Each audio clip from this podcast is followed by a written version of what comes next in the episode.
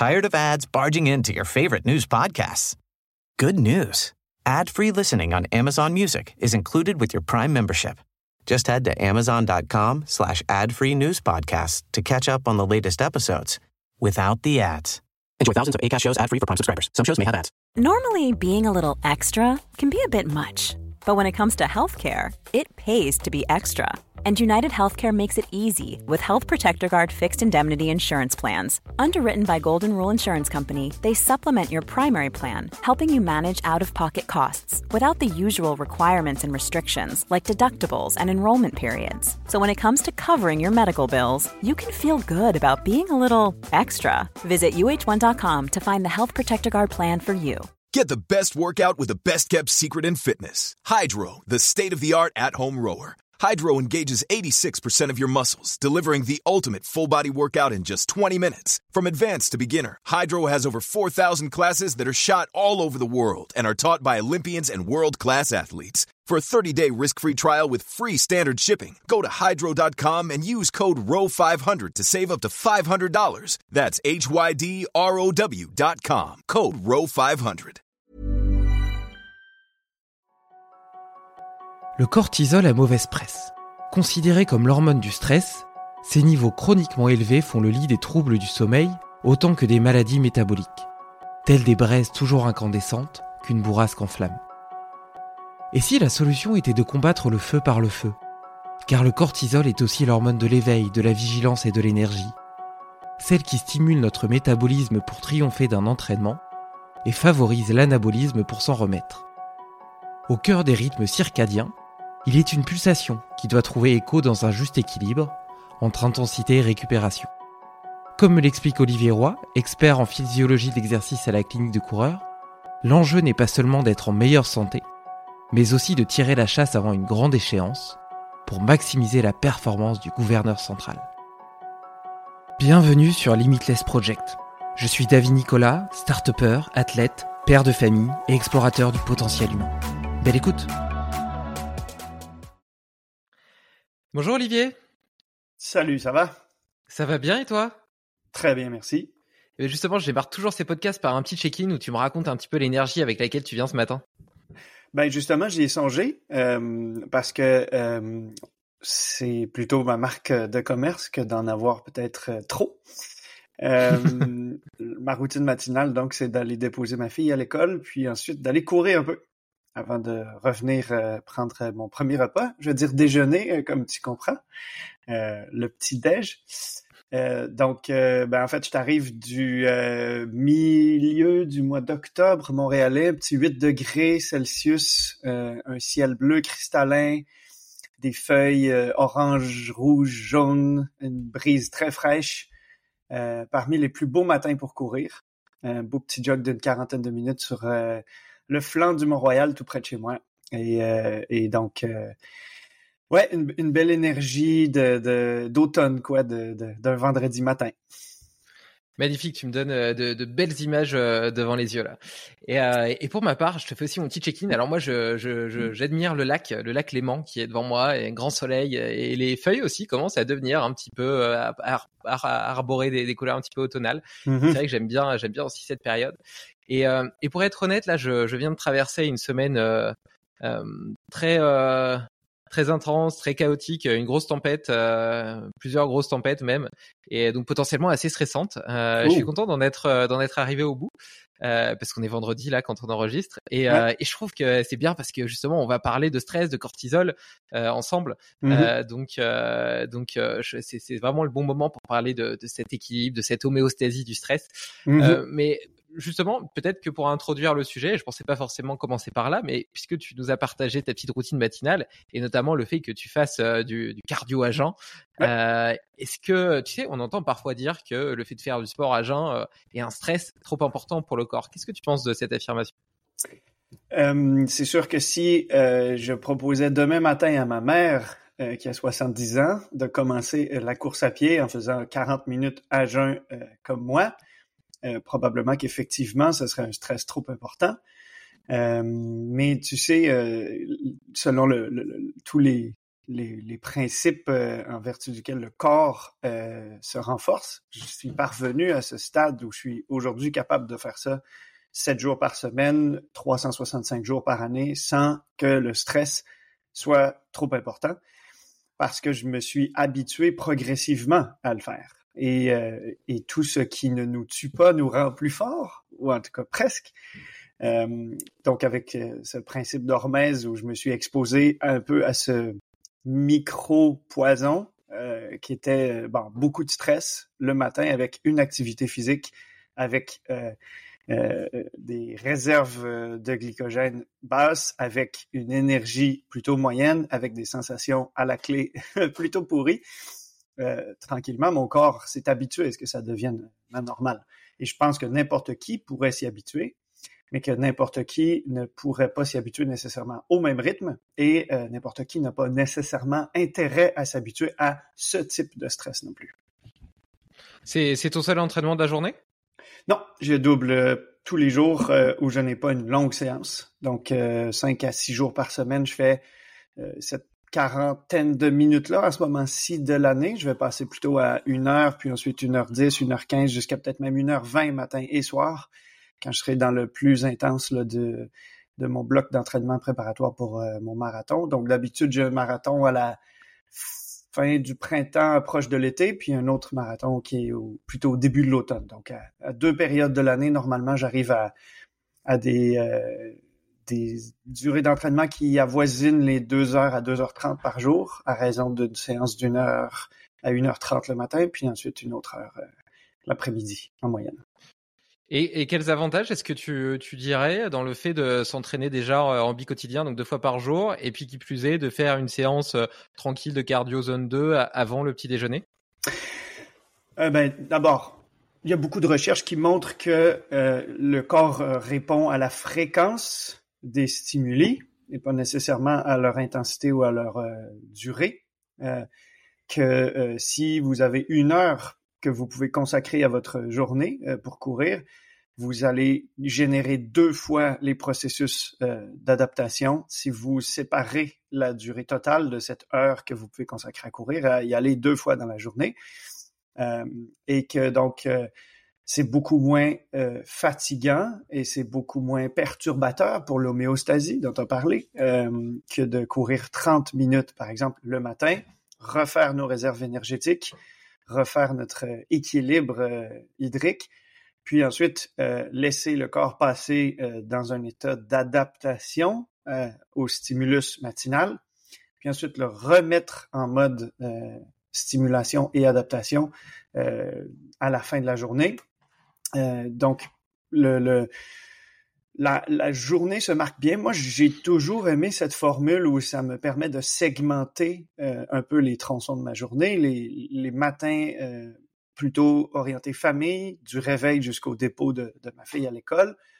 Cette brève parenthèse de temps pour moi où je m'entraîne, qui crée euh, la coupure ensuite vers le temps où je travaille. Puis, à nouveau, une fois ma journée de travail terminée, cette nouvelle parenthèse pour me, préparer au mode famille euh, dans lequel je me replonge euh, pour la fin de la journée et, la soirée.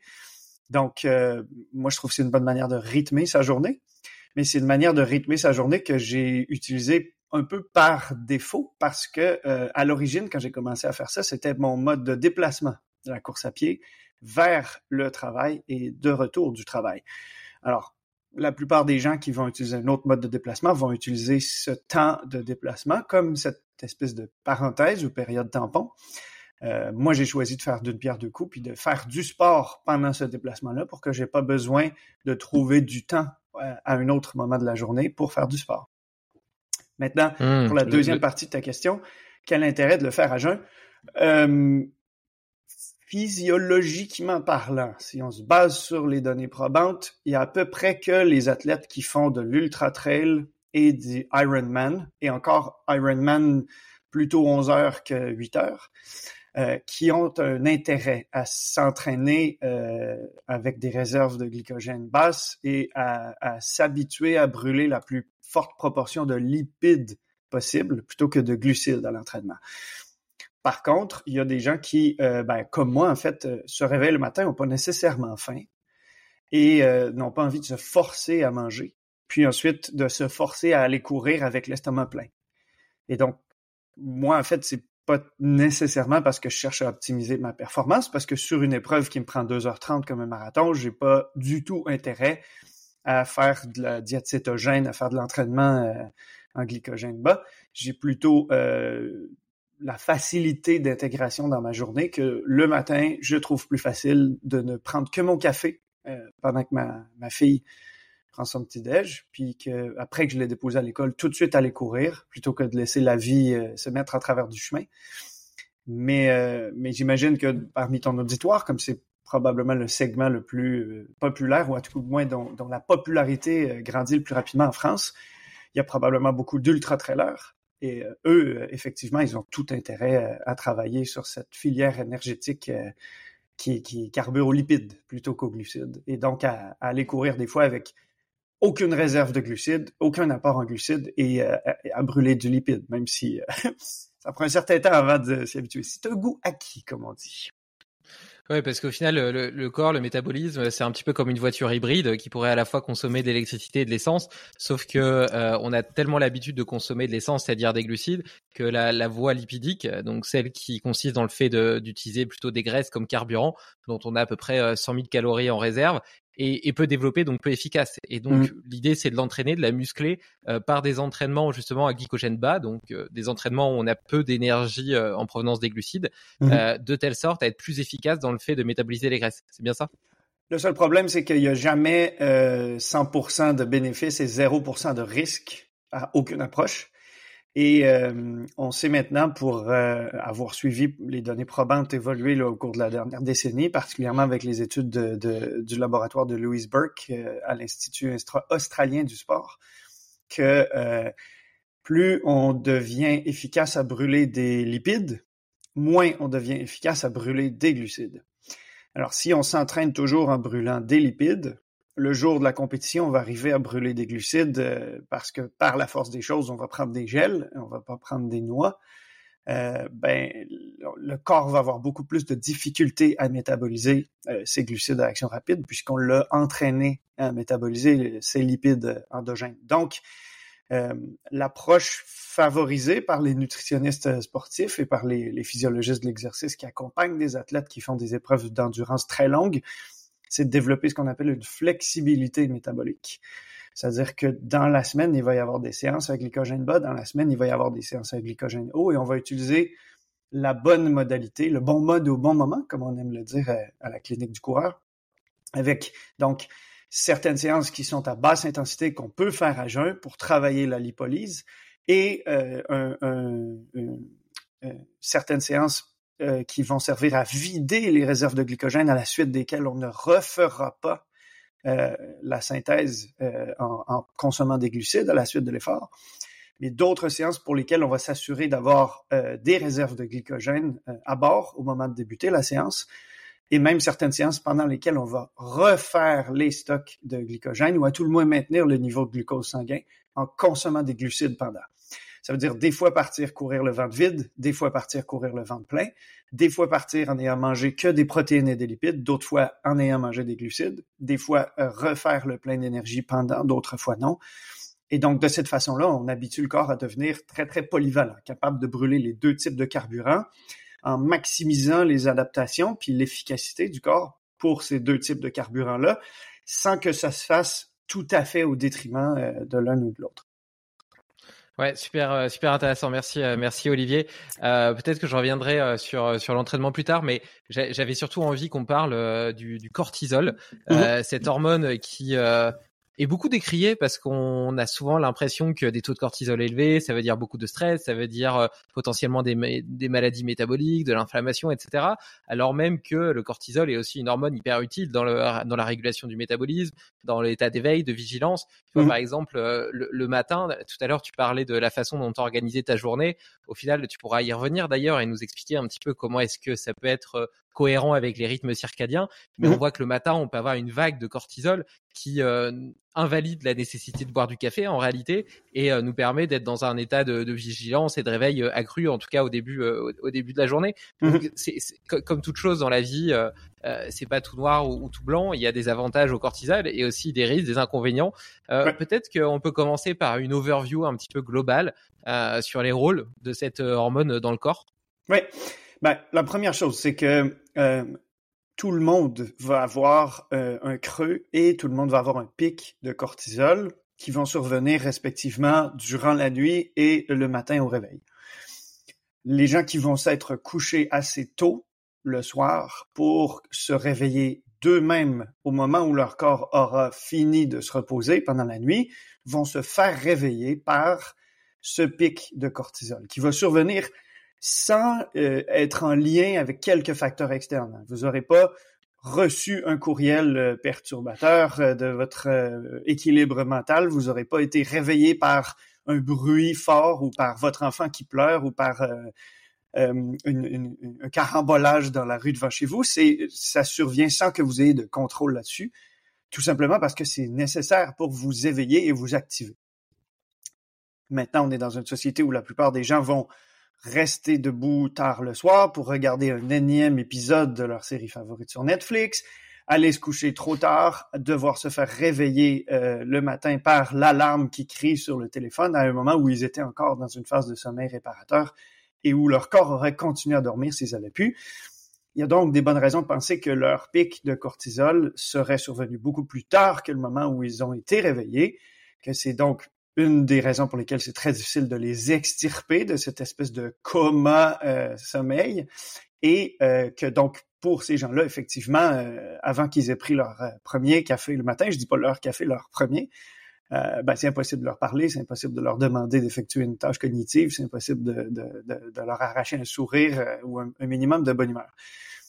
Ce que la recherche montre, en fait, c'est que tout simplement, le cortisol, il est un outil euh, essentiel pour le corps pour nous faire basculer d'un état de, repos et de digestion, rest and digest, euh, dans, le vocabulaire scientifique anglophone, qui est euh, qui est le, tributaire ou qui est le, symptôme en fait d'une activation parasympathique du système nerveux central vers un mode où on est plutôt tourné vers l'action, où là, on, on, le système nerveux central euh, bascule en, en état d'activation sympathique. Et là, il euh, faut bien faire attention, là, on ne parle pas de sympathique euh, jovial et souriant, on parle plutôt de sympathique euh, fight or flight, donc prêt au combat ou prêt à la fuite. Euh, alors, c'est le fait que l'hypothalamus commande la sécrétion de cortisol qui va faire en sorte, par exemple, que euh, notre respiration va s'accélérer, notre flux sanguin euh, va s'intensifier, nos vaisseaux capillaires qui acheminent l'oxygène vers les muscles vont euh, en pomper davantage jusqu'aux cellules musculaires pour nous amener à, par exemple, pouvoir contracter ces muscles pour marcher, courir, soulever une charge, euh, se sauver d'un prédateur comme nos, ancêtres euh, devaient le faire, etc. Donc, sans ce pic de cortisol qui est concomitant au passage en état sympathique, ben on resterait dans une espèce d'état léthargique, un peu comme quand vous avez mangé un trop gros repas puis que vous avez juste envie d'aller vous allonger sur le canapé, de fermer les yeux puis de digérer euh, dans cette espèce d'état de de, de, de, léthargie ou de, de, brume mentale durant laquelle vous avez absolument pas envie d'aller soulever des charges lourdes ou, ou, courir le plus vite que vous pouvez. Le problème avec le cortisol et la raison pour laquelle je pense qu'il a le dos large, puis à, juste titre en quelque sorte, à l'ère euh, où on ne meurt plus de, famine ou d'épidémie, mais plutôt de, maladies de civilisation. Tu l'as mentionné dans le fait que ben, quand il y a toujours un peu trop de cortisol dans le sang, le système immunitaire est hyper réactif. Il y a, on, ça s'accompagne de toute une série de maladies, des maladies cardio-respiratoires, du diabète de type 2, une, hyper... Euh, euh, euh, ben, un, système euh, de régulation de la glycémie problématique qui est associé à une résistance à l'insuline, par exemple, qui va euh, s'accompagner souvent d'un syndrome métabolique, d'une prise de poids, d'une plus mauvaise santé cardio-respiratoire.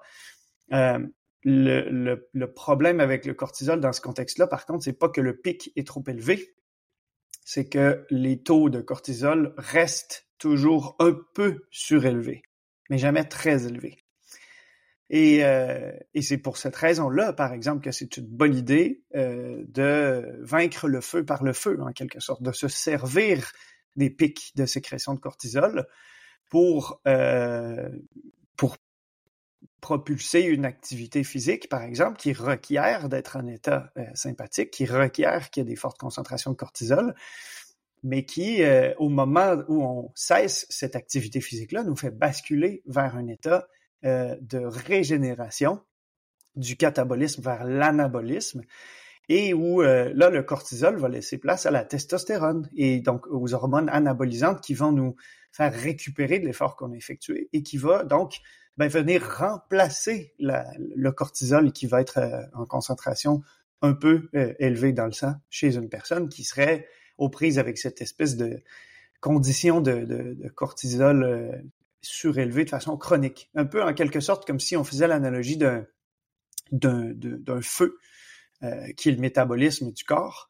Euh, quand on se réveille le matin, par défaut, euh, le, cortisol est sécrété de façon très importante. Il y a des flammes très importantes qui sont présentes. Ben, ça tombe bien, on a du bois à brûler. Pourquoi ne pas se servir de ces flammes-là? Parce que si on ne s'en sert pas, ben en fait, on va rester euh, toute la journée pris avec des braises très chaudes qui n'attendent que ce bois à brûler.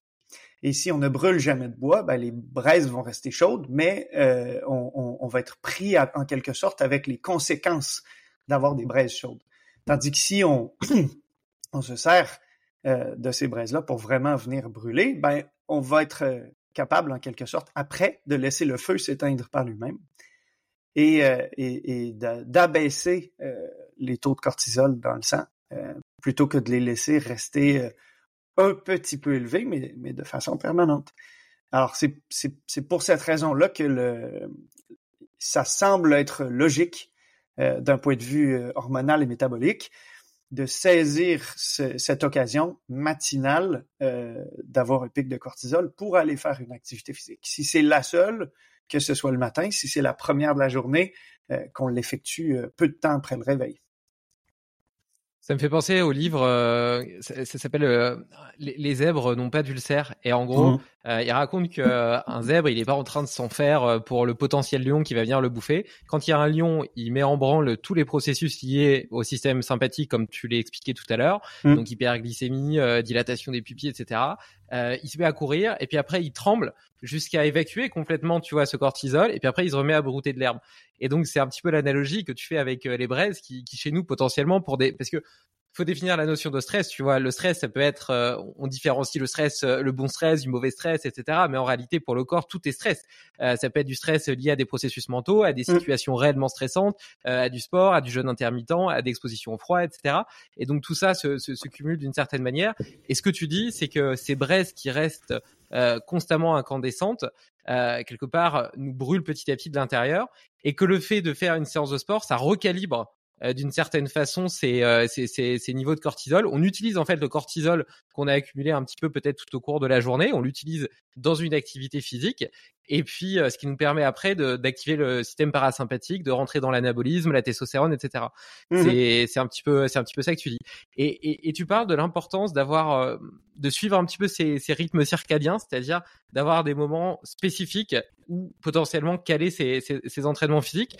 Euh, donc euh, je comprends que c'est parce que euh, il y a une sorte de symphonie hormonale qui se joue au niveau du corps. Donc le soir par exemple, on sait qu'on sécrète de la mélatonine et puis tu l'as dit, le cortisol nous réveille le matin, on a un pic le matin. Donc c'est pour ça que c'est intéressant potentiellement de faire une séance de sport à ce moment-là. Euh, mm. Est-ce que ça, est-ce que on pourrait en profiter différemment, par exemple en faisant bah, du jeûne intermittent ou un, bain froid, comme je l'évoquais tout à l'heure? C'est sûr que tout ce qui va être perçu pour le corps comme un stresseur externe qui, qui nous fait basculer en état de, perturbation de l'équilibre et où, euh, ben forcément, là, quiconque a déjà pris un bain froid ou une douche froide le sait, on, ne peut pas trouver un état d'équilibre de détente dans ce contexte-là. on hyperventile, on, on, on, lutte pour ne pas sortir de, de, sous le jet ou sortir du bain. donc effectivement, oui, on va recréer un peu en quelque sorte ce que le zèbre va, va ressentir à l'approche de la lionne affamée. C'est pour cette raison-là qu'on recommande en, règle générale pas immédiatement avant le coucher ou, dans les deux à trois heures qui précèdent le coucher, parce que comme tu l'as dit, cette symphonie hormonale là, euh, si on respecte ce rythme, si on n'est pas, euh, euh, disons, en train de suivre plutôt le rythme qui est dicté par notre envie de regarder des émissions de fin de soirée ou de, rester éveillé à, à, scroller sur Twitter ou sur Instagram jusqu'à ce que jusqu'à ce que mort s'en suive, on, on, va naturellement sentir environ une entre 14 et 16 heures après le moment où on s'est éveillé par nous-mêmes le matin, quand le, cortisol nous a éveillés, cette espèce de vague de sécrétion de mélatonine qui va nous inviter au sommeil. La mélatonine, c'est pas l'hormone qui nous fait dormir. La mélatonine, c'est en quelque sorte comme euh, l'arbitre euh, euh, d'athlétisme qui est responsable de donner le coup de départ et de surveiller qu'il n'y ait pas de, de, faux départ chez les sprinteurs. alors, ça prend des conditions réunies pour que l'on s'endorme, mais une de ces conditions-là, c'est que la mélatonine dise au corps, j'abaisse la température corporelle, je euh, m'assure d'être en état euh, parasympathique plutôt que sympathique, je euh, ralentis la respiration, je ralentis le débit cardiaque, je ralentis l'acheminement d'oxygène vers les fibres musculaires, plutôt l'acheminer vers le cerveau, le, le système gastro-intestinal, et je laisse le corps passer en état d'endormissement.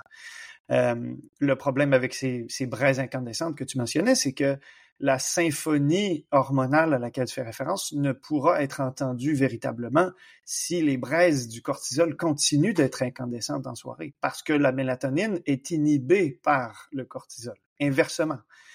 Alors, c'est notamment pour cette raison-là que euh, si vous êtes prêt à l'endormissement, si vous luttez contre le sommeil, vous baillez, votre corps vous demande d'aller dormir, mais vous le lui refusez, puis vous cherchez à aller faire une activité physique intense, ce sera très difficile. Les premières minutes, votre corps va dire Je n'étais pas du tout préparé à ça. Pourquoi est-ce que c'est ce que tu me demandes C'est plutôt le contraire de ce que j'étais prêt à te faire faire. Et de la même façon, donc, euh, si euh, votre corps dit j'essaie de t'endormir, pourquoi est-ce que tu restes aussi stressé? Pourquoi est-ce que tu t'en vas prendre un bain glacé? Euh, ben, ça va être très difficile pour la mélatonine de faire son effet. le corps va en sécréter naturellement, mais elle va être en compétition en quelque sorte avec le cortisol. Donc c'est pour cette raison-là qu'on on recommande en règle générale de ne pas effectuer d'activité physique d'intensité élevée ou de durée prolongée euh, dans les trois heures qui précèdent normalement le moment où on souhaiterait s'endormir. Parce que si on refait passer le corps en état de, suractivation sympathique avec des très fortes doses de cortisol, corrélées à l'intensité ou à la durée de, l'effort, euh, on va inhiber le, processus. En fait, on va retarder. Le, corps va chercher à sécréter une première fois de la mélatonine, n'y parviendra pas, ou va y parvenir, mais elle va être tellement inhibée par le cortisol qu'elle ne fera pas effet. Là, on va devoir attendre la vague suivante, et ça peut être relativement imprévisible. Donc, de savoir quoi faire à quel moment pour euh, maximiser les effets bénéfiques. Ben, si vous aimez le yoga, si vous aimez la méditation, si vous aimez le tai chi, dans les trois heures qui précèdent l'endormissement, ça, c'est une super belle activité et c'est un super bon moment pour le faire. Il y a des gens qui préfèrent faire du yoga en se réveillant, puis faire de l'activité physique le soir après avoir soupé. Moi, je suis pas du tout capable d'envisager euh, ma journée euh, sous cet angle-là. Euh, mais, euh, mais je suis persuadé que si ces gens-là essayaient de faire l'inverse, probablement qu'ils atteindraient un plus grand état de repos par leur yoga ou leur tai chi ou leur méditation le soir et euh, un meilleur état d'activation pour la pratique d'une activité physique le matin, juste après s'être laissé réveiller par leur corps plutôt que par le réveil matin. J'avoue que moi je fais exactement comme toi, tu vois, le matin c'est plutôt bah, justement le bain froid, le jeûne intermittent, euh, un peu de un peu de mouvement, de mobilité, etc. Euh, je vais m'entraîner, bon bah parce que ça m'arrange aussi dans mon emploi du temps euh, vers vers 17h, mais pendant un temps je m'entraînais le matin dès le réveil à 6h30, 7h et j'étais plutôt comme ça que de méditer, tu vois. La méditation le matin, c'est un truc qui m'a jamais parlé. Par contre, le soir, en fin de journée, pour avoir cette espèce de stase de décompression, ou alors peut-être le midi, tu vois, après manger, faire du yoga nidra ou ce genre de choses, ça, c'est des choses qui me, qui, qui me, qui me conviennent, qui me conviennent beaucoup mieux. On va revenir après de toute façon sur ces états de, de relaxation, mais sur, sur, cette calibration quelque part du cortisol et cette utilisation intelligente du cortisol, il y a encore un, un, un petit, un, un, petit élément de subtilité sur lequel j'aimerais t'emmener, qui est que tu dis il faut combattre le feu par le feu. Euh, quelque part, euh, donc tu vois, on imagine quelqu'un qui est en stress chronique. Donc, une des solutions, ça serait de faire une séance de sport, donc qui rajoute du stress.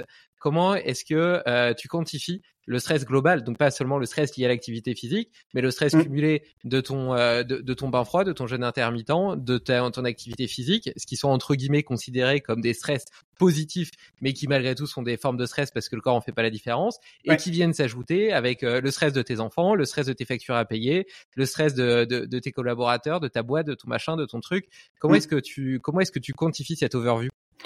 Ben moi, c'est sûr qu'à mes athlètes, quand je sens euh, et, qu'ils me le disent ou que je le, constate assez manifestement, qu'ils sont dans des périodes stressantes de leur vie, euh, démission, changement d'emploi, déménagement, rentrée scolaire, euh, enfant qui passe du primaire au secondaire, enfant qui sort de la garderie pour entrer au primaire et tout, euh, décès dans la famille, euh, maladie dans la famille, COVID, euh, bon, les, les, raisons peuvent être très, très, très nombreuses je leur dis, continue de pratiquer une activité physique, mais assure-toi de le faire comme soupape pour relâcher la pression, pour t'accorder du temps à toi, pour sortir dehors, prendre l'air, mais sans aucune pression de performance, sans regarder l'allure, sans regarder la fréquence cardiaque, purement aux sensations et purement pour les bienfaits mentaux et physiques qui s'accompagnent du fait de ne pas laisser tous les tourbillons concomitants des autres sphères de ta vie t'emporter, t'empêcher de te consacrer du temps, t'empêcher de faire quelque chose qui te fait du bien, pas souvent pendant, mais presque systématiquement après. Je crois que t'es, comme moi, chaque fois que tu regardes ton bain froid, tu te demandes est-ce que c'est vraiment une bonne idée? Ah, ce matin, je le fais pas. Euh, si ce matin sur 7 c'est suffisant, c'est pas de le, pas le faire ce matin qui fera pas une grande différence et tout.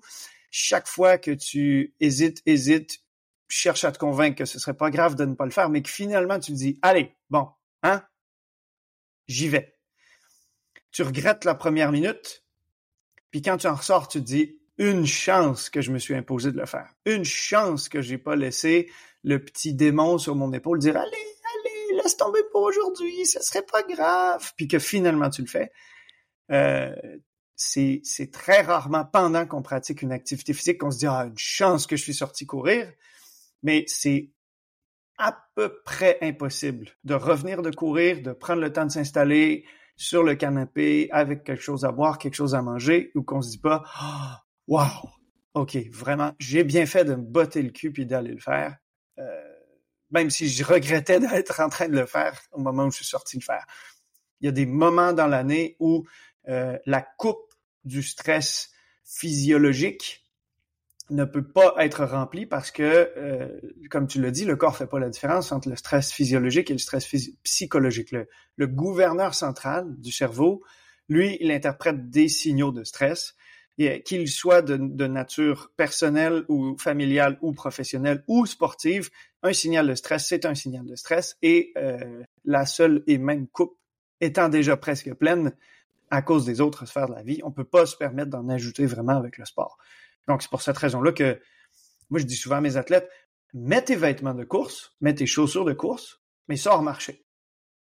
Puis ça se peut que, comme moi, tu te dises, mon Dieu, que c'est monotone, marcher, puis que tu allumes ta montre GPS, puis tu décides juste d'aller jogger finalement.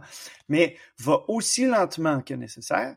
Puis même si tu le fais que 5 à 10 minutes, ben, tu auras sauté d'un pied à l'autre, ton cœur aura battu un peu plus fort, tu auras maintenu tes adaptations musculo-tendineuses, musculo-squelettiques, et euh, ben, tu seras revenu après t'être accordé du temps euh, en ayant pratiquer une activité physique en plein air et je suis persuadé que tu t'en porteras mieux euh, de l'avoir fait. Mais surtout ne pas t'ajouter la pression de, de, ce que toutes les autres sphères de ta vie t'apportent déjà. Il faut que ça devienne une soupape et non plus une source de stress additionnel. Ça nous amène directement sur une petite parenthèse euh, liée à la dopamine et à la motivation. Mhm. D'où vient la motivation? Est-ce que la motivation, elle est, elle, euh, elle est préalable à l'action, ou est-ce que c'est le fait de se mettre en action qui nous donne la motivation? Là, tu prenais l'exemple de celui qui va à part s'habiller et qui dit juste je vais marcher, et puis en fait, euh, la, motivation vient en, en marchant. Et d'ailleurs, à la base, il avait pas envie de faire sa séance, et puis en fait, à la fin, il revient et puis il se sent, il se sent hyper bien et beaucoup mieux que ce qu'il était avant d'être parti. Je pense qu'on a mm. tous vécu ça, pour peu que on ait la sagesse de, de respecter ses sensations, c'est-à-dire justement de pas aller dans l'intensité là où le corps est déjà épuisé. Mais euh, qu'est-ce que qu'est-ce que tu peux me dire pour, pour toutes les personnes potentiellement qui nous écoutent, qui auraient envie euh, de, de se remettre au sport, de suivre une nouvelle routine, une nouvelle habitude, et qui peinent justement à trouver la motivation, à se tenir à leur programme, à leurs engagements vis-à-vis d'eux-mêmes. Euh, comment comment est-ce que tu peux leur apporter un regard hormonal entre guillemets sur euh, sur la dopamine qui nous met en action et sur la façon de maximiser cette adhésion? Ben, tu sais, il y a une raison hein, pour laquelle on dit que c'est euh, l'appétit vient en mangeant. Donc, c'est en mangeant qu'on fait venir l'appétit. Euh, tous les, les, les, auteurs les plus prolifiques, tous les chefs d'entreprise qui ont réussi à innover sur un nouveau marché puis à devenir euh, multimillionnaires, tous les athlètes qui ont commencé à s'entraîner puis qui ont atteint les plus hauts niveaux aujourd'hui, c'est des gens qui ont développé des mécanismes pour rendre automatique et incontournable la pratique de leur activité. Euh, Stephen King, euh, des fois, des jours, il va écrire seulement cinq minutes. Mais il n'y aura pas un jour où il va pas écrire au moins cinq minutes. Et il va pas attendre le moment où le, son corps et son cerveau vont lui dire oui, j'ai une super bonne idée. Maintenant, je vais m'asseoir devant mon ordinateur et je vais ouvrir un nouveau document, puis devant cette page blanche, les mots vont couler naturellement. Non, non, non, non, non. Mais ils se disent, tous les jours, je suis ma routine. Il y en a qui vont se réveiller à 4 heures le matin, se faire un thé, aller dans leur pièce, puis eux, ça leur prend le stylo à plume bleue avec du papier jaune ligné et tout, puis là, ben, ils créent le rituel, mais ils le rendent incontournable. Et une fois le rituel créé, ben, ils sont devant, puis ils se disent, j'écris, peu importe. Il y a des jours où ils vont garder 1% de ce qu'ils ont écrit, des jours où ils vont garder 90% de ce qu'ils ont écrit, des jours, ils vont écrire des pages et des pages et des pages et des pages. D'autres jours, ils vont avoir deux, trois bonnes phrases. Mais tous les jours, ils vont s'être habitués à pratiquer leur activité en la rendant incontournable. Moi, je dis, si tu te donnes les conditions gagnantes pour rendre la pratique de cette activité aussi incontournable, par exemple que de passer faire un pipi quand tu te lèves le matin ou te brosser les dents après avoir soupé le soir, ça devient un élément de ton quotidien. Il y a des jours où ça fonctionnera pas. Moi, j'aurais tendance à dire à peu près huit jours sur dix, quand je sors courir, les cinq à dix premières minutes, je me dis, je sais pas où ça va mener, mais j'ai les jambes en compote, j'ai l'énergie moyenne, j'ai des sensations bof, puis ça prend presque jamais plus qu'une quinze, vingtaine de minutes avant que je me dise, hum, ah, sais-tu, ça débloque. Chaque fois quand je reviens, je me dis, waouh, une chance que je l'ai fait. Puis tu vois, ben, tu si tu veux courir 200 km par semaine, tu peux pas attendre que tu te sentes bien pour aller en faire le plus que tu peux. Mais si tu cours 10 fois dans la semaine, ben, t'as que 20 bornes à faire chaque fois. Si tu essaies de faire tous les kilomètres que tu peux à l'intérieur des seules fenêtres où tu te sens bien, tu te rendras jamais à 200. Ou alors tu vas exploser le dimanche après-midi après une sortie de 65 km. Euh, les, romans ne s'écrivent pas seulement dans les moments où les auteurs se sentent dans une espèce de d'éclair d'inspiration magique. Euh, Tiger Woods n'est pas devenu un des meilleurs golfeurs sur la planète en allant frapper des balles que quand il se sentait prêt à bien le faire.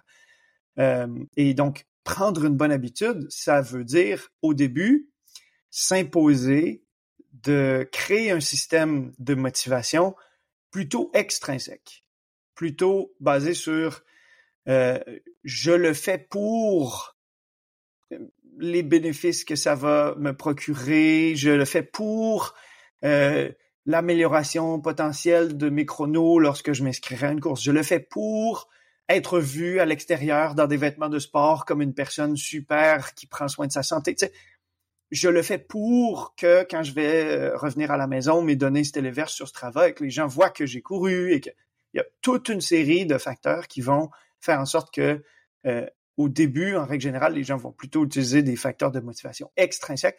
Moi, tu vois, dans ma famille, ça a été aussi simple que mon frère et ma mère se sont achetés des, des Fitbit, puis se sont mis à essayer de faire leurs 10 000 pas par jour.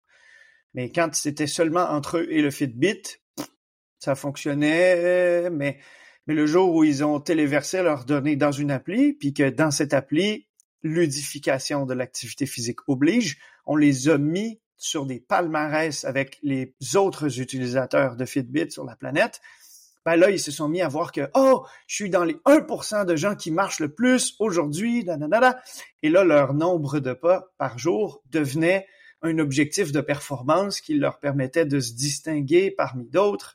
Et il y a eu cet effet-là où ils se sont mis à marcher plus et plus et plus et plus. Et, là, ils se mettaient à s'écrire à tous les jours. Hey, regarde, j'ai fait 17 500 pas. Alors que ben, depuis le début, on le sait, euh, sortir marcher, c'est une bonne chose pour soi. Mais sans qu'il y ait cette possibilité de quantification de soi, puis ce, facteur de motivation extrinsèque qui est de se comparer aux autres, de bien paraître aux yeux des autres, ben, il manque peut-être un des ingrédients. Mais une fois que la bonne habitude est prise, en règle générale, on passe de facteurs de motivation plutôt extrinsèques, du type le regard que les autres vont porter sur moi par la pratique de cette activité, à Maintenant, c'est devenu une partie intégrante de moi-même. Et j'ai plus besoin de motivation extrinsèque pour continuer, hmm. pour persévérer, pour entretenir ma motivation. Je, je, je l'ai maintenant intégré et c'est plutôt si je ne vais pas courir, si la météo ne me permet pas d'aller courir, si mon emploi du temps ne me laisse pas le temps d'aller courir, que là, je sens que état de privation. Et je recherche un moment où je pourrais, malgré tout, essayer d'aller le faire parce que ça fait partie maintenant de mon ADN. Et je pense que de savoir utiliser adéquatement ces facteurs de motivation intrinsèques et extrinsèques au moment de nos vies qui nous prédisposent à ça, euh, c'est d'avoir en quelque sorte euh, deux fois plus d'outils dans notre arsenal pour euh, pratiquer de façon assidue notre activité puis profiter de tous les bénéfices qu'elle nous apporte en quelque sorte. Ouais, ça, résonne à fond ce que tu me dis. C'est marrant parce que parfois les gens me demandent comment est-ce que je fais pour faire autant de choses et être aussi discipliné. Et moi, je leur dis qu'en réalité, la discipline, c'est c'est c'est ça qui rend les choses faciles parce que je me pose pas la question. Tu vois, j'ai prévu de faire quelque chose, paf, c'est dans mes routines, dans mon système, dans mon emploi du temps, et je le mmh. fais et je me pose pas la question avant. Et donc j'ai zéro charge mentale de, de prise de décision. J'ai pas besoin de motivation. Je le fais parce que c'est là. Et après, tu as raison sur le fait que euh, au bout d'un moment, euh, cette motivation intrinsèque, en, réalité, elle devient presque un mindset, une extension de ta personnalité, de ta façon de vivre. Et euh, c'est c'est ce qui, à la base, était un effort qui devient aversif lorsque tu peux plus le faire. Et j'aime bien aussi euh, le, le, fait malgré tout de d'avoir de, de, jouer euh, avec euh, la motivation intrinsèque et extrinsèque, extrinsèque et notamment le fait potentiellement d'avoir un objectif. Tu vois, toi, tu as deux marathons euh, prévus dans ton année, euh, ben ça te motive aussi, tu vois, les fois où justement il caille, il neige et tout à Montréal et puis tu dis oh putain fait quand même froid dehors, j'ai pas envie de sortir. puis tu te dis ouais ouais non mais attends, j'ai quand même ce marathon, j'ai envie de faire tel temps, etc. C'est c'est c'est un petit peu le garde-fou euh, de, de la dernière chance euh, quand quand quand quand ton système justement euh, commence commence à montrer à montrer ses mm. limites. Et tu sais, la créativité, c'est parfois ça s'exprime par la liberté que l'on s'accorde d'être créatif. Mais pour beaucoup de créateurs, la contrainte est un catalyseur de créativité. Tu sais, moi, je pense par exemple à, à, l'ouvroir de littérature potentielle, Loulipo, Raymond Queneau, Georges Perec, qui ont écrit des bouquins complets sans, tu sais, euh, je me souviens plus lequel des deux a écrit euh, la le, le revenant ou revenante, mais sans utiliser une seule fois la lettre E. Oui, vrai. Roman, un roman complet en français sans utiliser la lettre E qui est omniprésente dans la langue française. Ça donne un roman qui est impossible à lire parce que tout est au participe passé, puis tout est dit à la formulation où on ne dit jamais un féminin mais ça donnait un roman complet. Puis moi, je peux seulement imaginer le feu d'artifice créatif qu'il avait dans son cerveau quand il s'est dit je fais ça. Quand il s'est obligé à chaque fois qu'il y avait un mot qui lui venait puis qui, qui contenait une lettre E, non. Et là, il faut que tu forces ton cerveau à passer par d'autres canaux pour aller trouver le bon mot pour compléter ta phrase. Puis une fois cette phrase complétée, tu aurais le réflexe d'en utiliser une à la suite qui contiendrait un mot avec un... Euh, non. Et, alors moi, je pense que de, s'accorder euh, le, privilège, en fait, d'utiliser les contraintes comme je dois déposer ma fille à l'école à telle heure, j'ai une rencontre à telle heure, j'ai un créneau de 40 minutes, douche comprise, pour faire mon entraînement. J'aurais voulu avoir plus, mais je n'ai que 40 minutes ben, je vais aller saisir ce créneau. Plutôt que d'attendre magiquement que la vie me mette une belle période libre de deux heures consécutives, j'utilise le créneau que j'ai, j'utilise la contrainte, je m'exprime à l'intérieur de cette contrainte et euh, finalement, je réalise que ben, 24 heures me permettent d'accomplir beaucoup, beaucoup plus de choses quand mon horaire est bien rempli et que tout est serré, réglé au quart de tour, que quand j'ai 24 heures en continu où je peux me permettre de prendre tout le temps que je veux pour paresser, pour attendre un peu plus tard avant de commencer quelque chose, pour parce que ben, pour la plupart des gens, c'est comme ça que la vie fonctionne, de toute façon. C'est Complètement, de, complètement. De la contrainte euh, naît, euh, l'innovation et euh, tu, tu l'as bien dit, surtout dans l'organisation, c'est le fait aussi de temps en temps de définir tes priorités, de mettre les gros cailloux dans ton pot, euh, qui après euh, va permettre d'optimiser tout le reste pour que pour que ça marche et que ça rentre. Et tu vois, moi, par exemple, j'étais un peu addict à mes mails, j'avais tendance à les regarder plein de fois par jour, et ça me faisait perdre en réalité beaucoup en productivité. Bah, je me suis imposé la contrainte de les regarder que deux après-midi par semaine. Alors maintenant, je les regarde un peu plus souvent parce que je me rendais compte que sinon c'était vraiment un peu light. Mais malgré tout, de cette contrainte, ça m'a obligé à mettre en place plein d'autres processus qui me permettent d'être plus efficace dans tout le reste de ce que je fais. Mmh. Donc, euh, donc euh, c'est clair, je suis tout à fait d'accord avec toi et donc euh, je trouve effectivement que la contrainte est.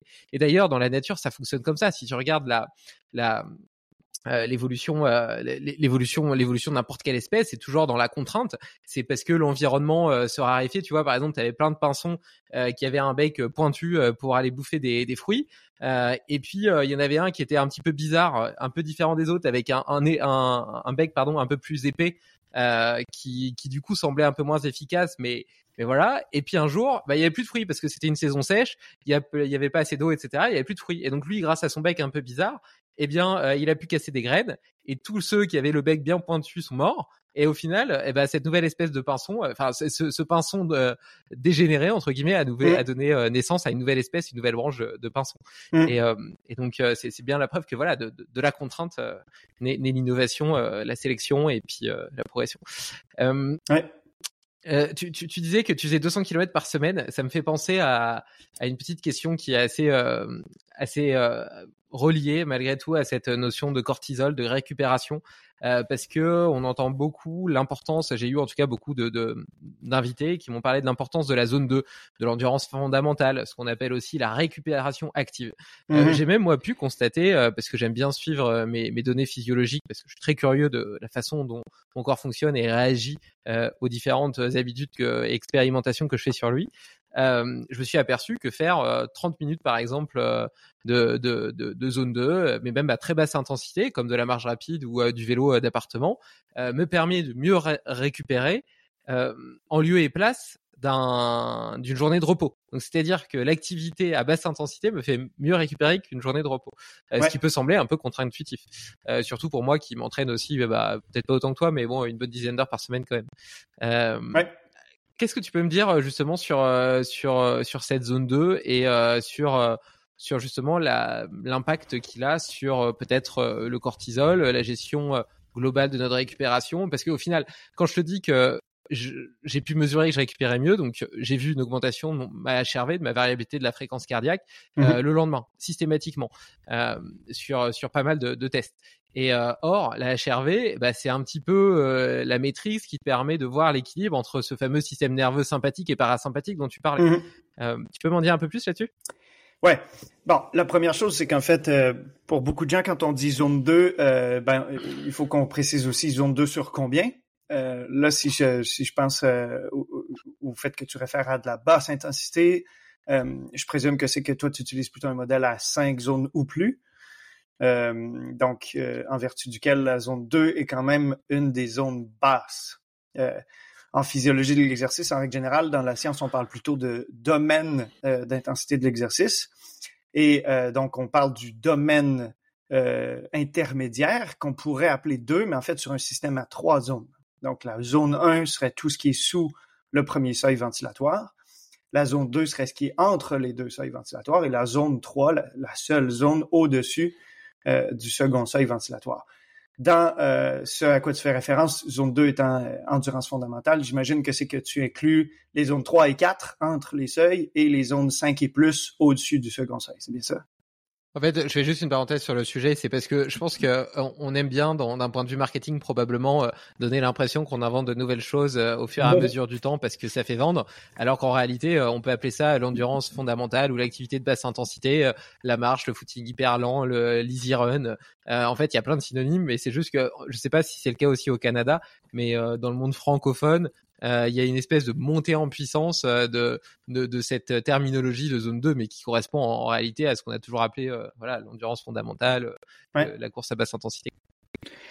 Je suis assez d'accord avec l'utilisation du terme zone 2 plutôt que zone 1 quand on parle de personnes qui sont euh, plutôt débutantes, récréatives et, et, dans leur pratique de la course à pied, pas très très assidues ou pas acharnés dans leur entraînement. Euh, en règle générale, si une des choses que l'on constate, en fait, c'est que si la personne est, presque toujours en zone 2 et jamais en zone 1, c'est qu'elle ne court pas assez pour devoir être en zone 1. Euh, quand tu passes d'un volume d'entraînement, par exemple, de 2, 3, 4 heures par semaine, à un volume d'entraînement de 8, 10, 12, 14, 16 heures par semaine, tu constates que tu ne peux pas toujours faire tes séances d'endurance fondamentale en zone 2 parce que tu es trop fatigué de ta séance de la veille où tu as passé une trentaine de minutes entre le haut de la zone 3 et le bas de la zone 4, euh, de ta séance de l'avant-veille où tu avais fait des intervalles à haute intensité en zone 5, avec de la récupération que tu aurais souhaité en zone 1, mais où tu ne pouvais pas récupérer en zone 1 parce que tes intervalles étaient en zone 5, puis avec le fait que le lendemain, tu as une longue sortie qui va comporter 30 minutes en zone 2 pour l'échauffement, 30 minutes en zone 3 pour le corps de séance, puis 30 minutes en zone 1 ou 2 pour le retour au calme et tout. Si tu fais tous tes jogs dans la semaine en zone 2, tu vas te griller, euh, tu vas brûler la chandelle par les deux bouts, tu t'y rendras pas. Mais si tu cours euh, une ou deux fois dans la semaine, puis une ou deux fois la fin de semaine, et euh, chaque fois que tu sors courir, euh, tu es relativement frais parce que tu as au moins une ou deux journées de repos derrière la cravate. Tu peux très, très bien faire tes jogs en zone 2 sans trop euh, périr du fait que cette activité soit peut-être plus intense que nécessaire. Euh, en règle générale, on voit très, très peu d'athlètes récréatifs qui vont vraiment faire leur endurance fondamentale en zone 1 et qui font vraiment faire leurs entraînements par intervalle à haute intensité en zone 4 ou en zone 5. Il va y avoir plutôt tendance à, à une espèce d'écrasement généralisé de leur zone où tout le travail de relativement basse intensité va être peut-être un peu plus intense, style zone 2, puis tout le travail qui est supposé d'être de relativement haute intensité va être aussi écrasé, mais lui à la baisse, plutôt en zone 3. Ce qui fait que ces gens-là, par exemple, ils vont jogger à 5 minutes 45 au kilomètre, puis ils vont faire leurs intervalles à 5 minutes au kilomètre. Alors que moi, je vais jogger à 5 minutes au kilomètre, mais je vais faire mes intervalles à 3 minutes au kilomètre. Et euh, quand tu vas au Kenya, comme j'ai pu le faire cette année, tu constates que je jogue vite par rapport au Kenya, mais je fais mes intervalles lentement par rapport au Kenya. Et donc, moi aussi, j'ai cette espèce d'écrasement par rapport à eux. Maintenant, une fois que ça c'est dit, le principe de la zone 2, en fait, c'est de pratiquer une activité à une intensité qui est durable. On est dans un domaine d'intensité de l'exercice où la ventilation, la consommation de glucides et la production de lactate sont à des niveaux rehaussés mais stables. De telle sorte que si nos substrats énergétiques en réserve dans le corps au moment de commencer l'activité sont au maximum, nos jambes sont fraîches et nous permettent de continuer l'activité pendant longtemps, on pourrait théoriquement courir en zone 2 ou pédaler en zone 2 pendant plusieurs heures en continu sans arriver à un stade où on atteint euh, un plafond de consommation d'oxygène en vertu duquel on doit cesser l'activité rapidement, en vertu duquel les concentrations de lactate sanguin augmentent plus rapidement que le taux auquel on le consomme. Donc, inévitablement va aussi s'accompagner d'une cessation de l'effort. Mais évidemment, ben, même à vélo où il n'y a pas cette notion d'impact, euh, personne n'est capable de, de, faire plusieurs heures euh, en zone 2. En règle générale, les athlètes très entraînés peuvent faire trois ou quatre. Les cyclistes du Tour de France, cinq ou six heures en zone 2, mais tout au plus. Alors qu'en zone 1, théoriquement, en fait, euh, on n'est pas très loin de la marche. Et là, le, facteur premier qui va intervenir, c'est que ben, le jour va tomber, puis il va falloir qu'on aille se coucher plutôt que de cesser l'effort.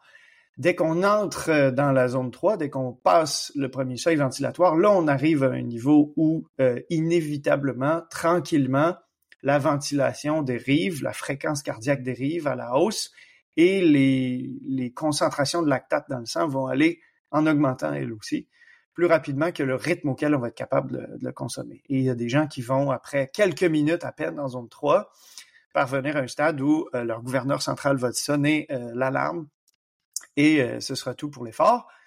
Tandis que ben, des marathoniens comme euh, Eliud Kipchoge ou Kelvin Kiptum vont être capables de, faire un marathon complet dans le haut de cette zone 3 euh, en deux heures, deux heures, une minute, tout en restant dans un espèce d'état stable. Ou en vérité, c'est plus les, douleurs musculaires associées aux contractions excentriques qui vont les, amener à ralentir ou à, cesser l'effort, mais pas la ventilation ou le lactate sanguin. L'intérêt de la zone 2, donc, c'est de rendre le corps plus efficace à une zone d'intensité qui est relativement intense pour des athlètes récréatifs où euh, la ventilation est un peu plus rapide que, par exemple, quand on marche. Euh, la fréquence cardiaque est substantiellement plus rapide que quand on marche, donc tous les processus physiologiques fonctionnent à un rythme euh, surélevé et où donc ben, on est capable, sans se sentir limité, par ces facteurs musculaires ou métaboliques, euh, capable de produire une activité d'une intensité qui est quand même appréciable. Ou donc, ben, on est capable en une heure en zone 2 de faire peut-être autant de, gains qu'en deux, trois ou quatre heures en zone 1. Et ben, puisqu'il y a peu de gens qui ont deux ou trois ou quatre heures à, consacrer à l'entraînement, la zone 2 euh, peut être efficace.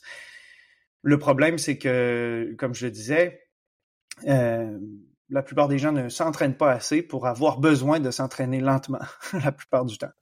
Alors que quand on regarde ce que font les, athlètes qui s'entraînent le plus sur la planète et qui performent le mieux, on constate que pour eux, euh, pourquoi aller plus vite? Pourquoi aller en zone 2 si je peux obtenir tous les gains euh, cardiovasculaires, pulmonaires, euh, tous les gains de prolifération de mitochondries cellulaires dans les muscles et tout, en étant en zone 1? Donc, autrement dit, l'intensité la plus basse possible, euh, propice à entraîner les gains d'adaptation physiologique euh, est, toujours celle qui est visée euh, par les athlètes qui ont beaucoup de temps à y consacrer et qui cherchent à se ménager quand c'est pas le temps de pousser. Ce que peu de gens font évidemment en Occident puisqu'on pratique tous cette activité-là pour des motifs récréatifs et, et on a tous peu de temps à y consacrer. Et si, si je suis ton raisonnement jusqu'au bout, est-ce qu'on pourrait dire que des personnes qui s'entraînent euh, seulement deux ou trois heures par semaine auraient plutôt intérêt à faire du HIT? Oui. Oui. Oui, parce que euh, les gains qu'on peut faire en zone 2 sont quand même relativement limités. Si tu me dis, euh, je fais des marathons et des ultramarathons, et je n'ai que deux à trois heures pour m'entraîner dans la semaine, je vais te dire, euh, ben, c'est une très mauvaise idée, mais bon, je peux pas décider à ta place. Euh, mais non, euh, je te ferai pas faire euh, principalement de l'entraînement par intervalle à haute intensité dans la semaine parce que tu vas travailler à des intensités qui ne sont absolument pas spécifiques. Si tu veux courir ton marathon en quatre heures et que tu vas faire des intervalles sur la piste qui durent une minute chacun en moyenne, tu ne simules absolument pas l'effort que tu vas effectuer. Il va falloir au moins dans ta semaine que tu t'habitues à courir en zone 2 parce que c'est ce que tu vas faire durant ton marathon. Il y a même des gens qui font leur marathon en zone 1, mais en règle générale, la plupart des gens vont commencer en zone 2 puis dériver tranquillement vers la zone 1 euh, au fur et à mesure qu'ils vont euh, s'approcher de l'hypoglycémie ou, que leur gouverneur central va, crier au meurtre. Mais donc, euh, oui, pour la plupart des gens, par exemple, qui ont peu de temps pour s'entraîner dans la semaine, et qui prépare des défis relativement courts, comme des 5 km euh, plusieurs fois dans l'année, ben, j'aurais tendance à dire oui, effectivement.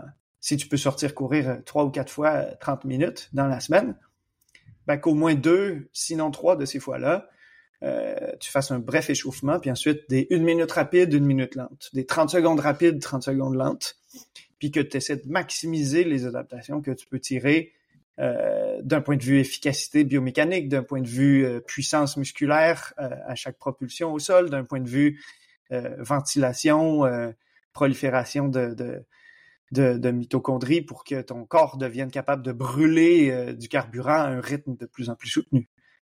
mais comme en règle générale, dans notre société aujourd'hui, les, les, épreuves qui attirent le plus, c'est plutôt 20 km, 21 km, puis, puis les trails longs non, je dirais pas que, que, les gens devraient faire principalement de l'entraînement par intervalle à haute intensité. Je pense que la zone 2 a sa place et qu'il y a un effet de mode euh, actuellement, absolument, autour de la zone 2, parce qu'elle est euh, spécifique aux efforts pour lesquels les gens se préparent et qu'elle est hmm. donc pertinente.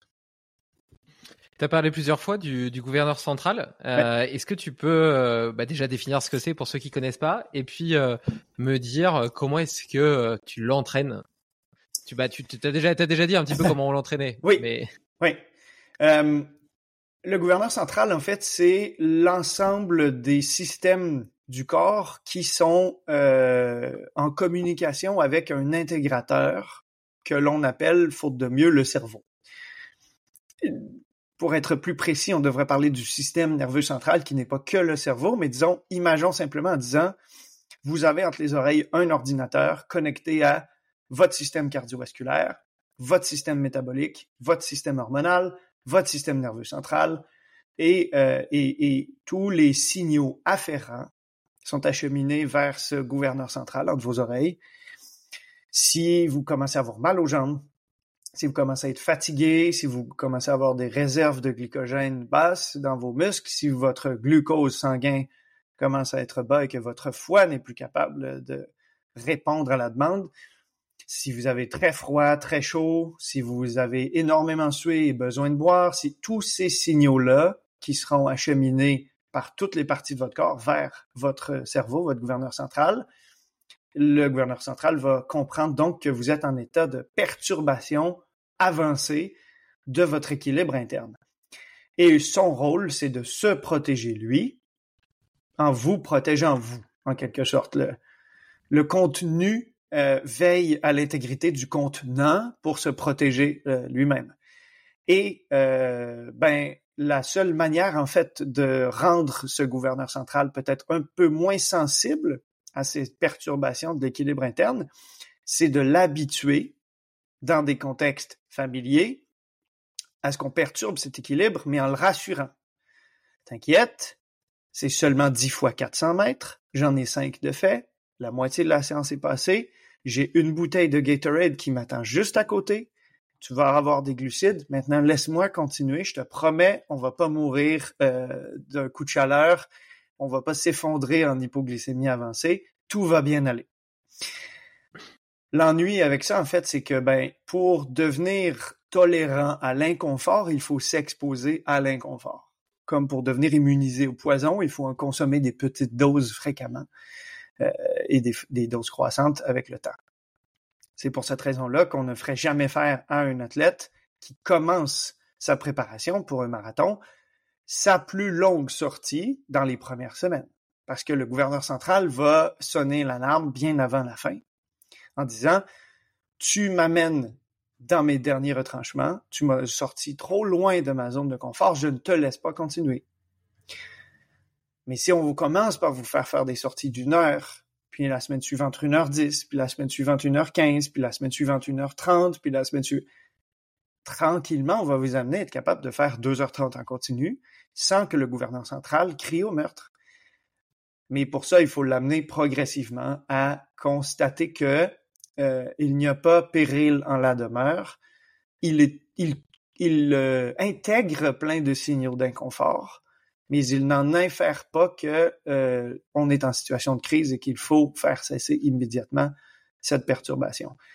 Une, autre manière de le voir, en fait, c'est le modèle que Guillaume Millet, physiologiste de l'exercice que tu connais sans doute à l'Université de Saint-Étienne, a proposé, qui est le modèle de la chasse d'eau, qu'on a reproduit avec sa permission pour accompagner sa contribution dans notre ouvrage, La santé par la course à pied.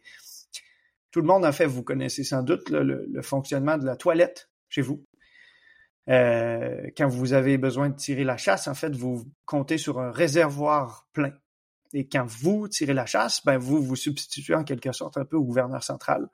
Et c'est vous qui actionnez euh, le mécanisme pour tirer la chasse. Tout le monde, euh, quelle que soit l'activité que l'on euh, pratique ou quelle que soit l'épreuve pour laquelle on s'entraîne, quand on prend le départ d'une activité d'endurance, on est dans un écosystème où on est en présence d'une cuve qui a un certain volume maximal.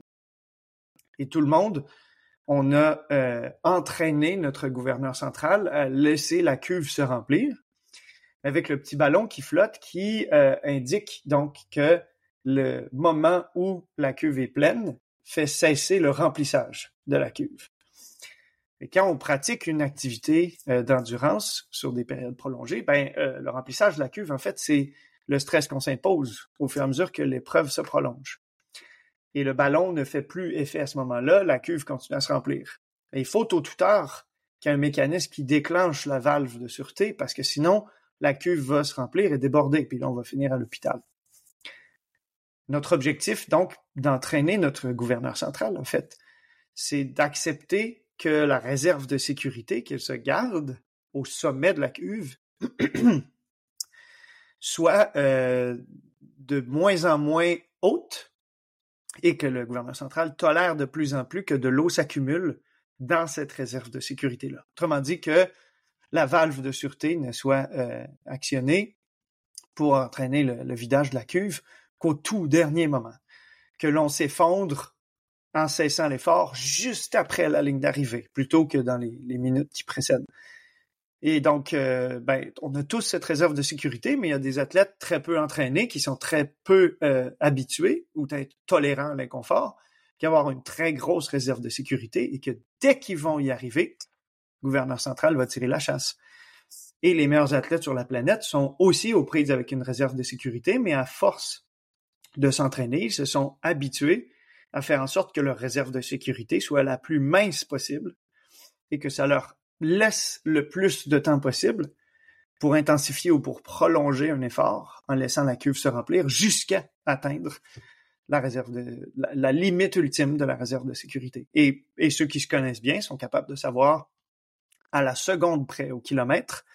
Si à 2 minutes 51 par kilomètre, je vais compléter mon marathon sans m'effondrer. Mais à 2 minutes 50 par kilomètre, au kilomètre 38, je serai plus capable d'avancer. Et, c'est là toute la magie euh, de cette interaction-là qu'il y a entre notre grand protecteur, qui est notre gouverneur central, et, euh, le, rôle que l'on peut avoir dans la modification de ces mécanismes d'action et de réaction. C'est hyper intéressant. Euh, là, tu, euh, tu as exprimé, la façon dont le gouverneur central et cette théorie de la chasse d'eau euh, s'appliquaient dans le domaine du sport, de la performance, notamment d'une épreuve. Or, tout à l'heure, on a dit que le stress euh, était, euh, était global et n'était pas forcément mm. lié à une, euh, une modalité en particulier. la question que je vais te poser maintenant, c'est est-ce que tu penses que le fait d'entraîner son gouverneur central dans une modalité permet d'avoir des avantages dans la gestion du stress, du cortisol, etc. dans le reste de notre vie? Et, je prendrais par exemple, tu vois, mon, mon, mon exemple personnel. Moi, dans ma vie, j'ai eu l'impression, en tout cas, de faire souvent des choses difficiles parce que quelque part, j'y ai souvent trouvé beaucoup d'épanouissement et, et même de fierté, euh, que ce soit dans ma vie d'entrepreneur, dans le fait d'avoir fait de l'alpinisme, euh, des courses d'obstacles comme des Spartans, euh, les bains froids dont on parlait tout à l'heure. En réalité, moi maintenant, c'est plus un bain puisque j'ai le lac en bas de chez moi, donc je peux je peux pas lui dire non, je suis pas là, il est toujours là, il me regarde. donc, voilà, donc tu vois, le fait de trouver aussi du confort dans l'inconfort. Et, je te disais par exemple que cette semaine, elle a vraiment été une grosse semaine de, de tempête. Je suis chef d'entreprise et j'ai eu vraiment pas mal de de, de, de crises à gérer et et pour autant, eh ben, je pense que cette, cette ténacité, cette résilience que j'ai travaillée par euh, ben, plutôt par des aspects physiques et mentaux euh, liés à des, à des expériences que j'ai pu vivre, euh, m'aide à, à rester un capitaine droit dans la tempête, à continuer à, à préserver ma clarté d'esprit. Et puis, j'y reviendrai un petit peu tout à l'heure, mais aussi en utilisant des, des outils, que, des outils petit à petit que j'ai développés euh, c'est pas moi qui les ai inventés, je les ai plutôt découverts et testés, euh, qui peuvent à la fois servir dans le sport, mais en dehors, pour justement réduire cette empreinte du système sympathique, activer un peu plus le parasympathique et puis retrouver retrouver justement de l'apaisement et du confort dans l'inconfort. Mmh Qu'est-ce que tu penses justement de cette bilatéralité entre c'est les, gains d'entraînement du gouverneur central dans le sport et la vie générale ben, tu fais bien de mentionner cette bilatéralité parce que c'était là-dessus que j'allais commencer. J'allais dire ça fonctionne dans les deux sens. C'est-à-dire que puisque toi, euh, cette semaine, tous les facteurs externes au sport ont amené un remplissage rapide de ta cuve, il devait plus rester beaucoup, beaucoup de place pour du stress physiologique et mécanique d'entraînement sportif ou, euh, ou, ou, de course à pied. Euh, parce que ta, ta, cuve était déjà pleine juste avec tes défis d'entrepreneur, tes défis de, de, de, père de famille, tes défis de conjoint, tes défis de voisins, d'amis. Et, euh, et c'est aussi ce que l'on constate. Puis c'est ce que j'ai eu l'occasion de constater moi-même, pas plus tard que euh, ben, en fait, l'année dernière, à presque pareille date, quand je suis allé à, Toronto pour y faire le marathon, pour lequel je pensais que j'étais hyper bien préparé, pour lequel j'avais eu des très, très, très bons signes à l'entraînement dans les semaines qui avaient précédé, mais dont j'ai pris le départ avec une cuve déjà presque pleine. Parce que les circonstances de ma vie à cette période-là faisaient en sorte que tout ce qui était, était externe à l'entraînement m'avait déjà amené tout près de ma réserve de sécurité. Et quand tu veux commencer un marathon et que tu veux le courir au maximum de tes capacités, mais que tu es presque déjà rendu à la réserve de sûreté, ça prend vraiment pas grand temps avant que ton gouverneur central dise Moi, je sais pas c'est quoi tes plans pour aujourd'hui, mais je te laisserai pas continuer ça bien, bien longtemps, mon ami. Et euh, c'est pour ça que le, le rôle de l'entraîneur dans sa relation avec l'athlète, c'est de l'amener à euh, tolérer le remplissage de la cuve, certes, tolérer euh, l'émargement de la, la, réserve de sécurité, certes, mais surtout se présenter sur la ligne de départ d'une épreuve avec la cuve la plus vide possible. Hmm. Et c'est là le travail à faire dans les deux semaines qui précèdent l'épreuve que de dire je suis physiologiquement bien préparé, je ne peux plus faire de gains en continuant à m'entraîner. Maintenant, durant l'affûtage, je résorbe la fatigue, mais pas que physique je résorbe la fatigue mentale de tous ces mois d'entraînement intense. Je résorbe la fatigue mentale de toute cette période trouble au travail. Je résorbe la fatigue mentale, le stress psychologique associé à toutes ces autres sphères de ma vie qui remplissent ma cuve. Et je m'assure de prendre tous les moyens possibles pour vider la cuve durant ces deux semaines pour me présenter avec une cuve vide sur la ligne de départ, pour que pendant les 2h30 que vont durer ce marathon, je n'ai que l'eau du marathon qui remplisse ma cuve pour que je puisse la remplir avec le débit le plus élevé possible pour arriver le plus rapidement possible à ma ligne euh, ultime de ma réserve de sécurité au fil d'arrivée. Moi, je me suis présenté avec une cuve pleine. Ça a pris quelques minutes avant que je réalise que ce serait pas du tout ma journée. J'ai dû ralentir, j'avais même pas la moitié de l'épreuve de fait. Et alors, j'ai juste toléré l'inconfort en acceptant que le gouvernement central mettait de plus en plus le pied sur le frein et, m'empêchait de plus en plus d'accélérer. Mais c'est très vrai que puisque l'on ne peut jamais avoir une cuve parfaitement vide, de savoir utiliser le sport comme échappatoire, mais aussi comme source de stress, nous aide à gérer les autres sources de stress de notre vie. Autrement dit, l'inconfort physiologique auquel on s'impose par la pratique d'une activité physique nous aide à mieux tolérer l'inconfort psychologique, cognitif, associé aux autres sphères de notre vie. Et il y a énormément d'études, énormément de revues systématiques et de méta-analyses fiables qui ont des très, très, très vastes échantillons qui montrent que si la pratique régulière d'une activité physique a des bénéfices, certes, sur la santé cardiovasculaire, sur la santé métabolique, sur la santé musculosquelettique, ça a énormément de bénéfices aussi sur la santé mentale, sur la gestion du stress, sur la prévention ou la résorption des symptômes dépressifs, de l'anxiété, des troubles du sommeil, des maladies neurodégénératives, et cet effet protecteur-là, il intervient grâce à ce stress aigu auquel on s'impose le feu par le feu. C'est parce que l'on sort le corps de sa zone de confort, qu'on lui impose de constater ses limites et que les constatants, et constatant l'inconfort associé au fait de rencontrer ces limites, on l'amène à les rehausser. Et on ne rehausse pas que nos limites physiologiques en s'entraînant physiologiquement. C'est ça qui est la plus belle chose.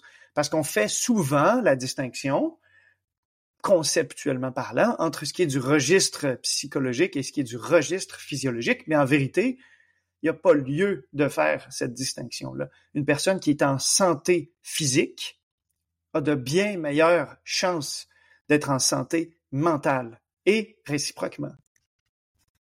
C'est, hyper, hyper intéressant, Olivier. Euh, je me régale. Euh, tu as cité l'une des façons de, de vider cette cuve, euh, qui est potentiellement le fait de faire du sport, justement. Euh, est-ce qu'il y a d'autres stratégies que tu peux utiliser? Pour, pour, ma part, je, je, je t'en partage quelques-unes, justement, que j'ai pu utiliser cette semaine. Il y en a qui font partie de mes routines quotidiennes. Il y en a que j'utilise seulement dans les moments un peu difficiles. ce qui fait toujours partie de mes, mes routines quotidiennes, ça va être eh bien justement un peu de mobilité le matin quand je me réveille, euh, qui a un côté un petit peu méditatif. Ça va être le yoga nidra après le repas du midi qui me permet d'avoir une forme de reset et puis de démarrer bien la journée. Ça va être un peu de respiration, euh, soit avant le repas du midi, soit le soir avant de me coucher. Euh, parfois avec des apnées. En ce moment là, je teste, je teste le protocole de Erwan Le Corps.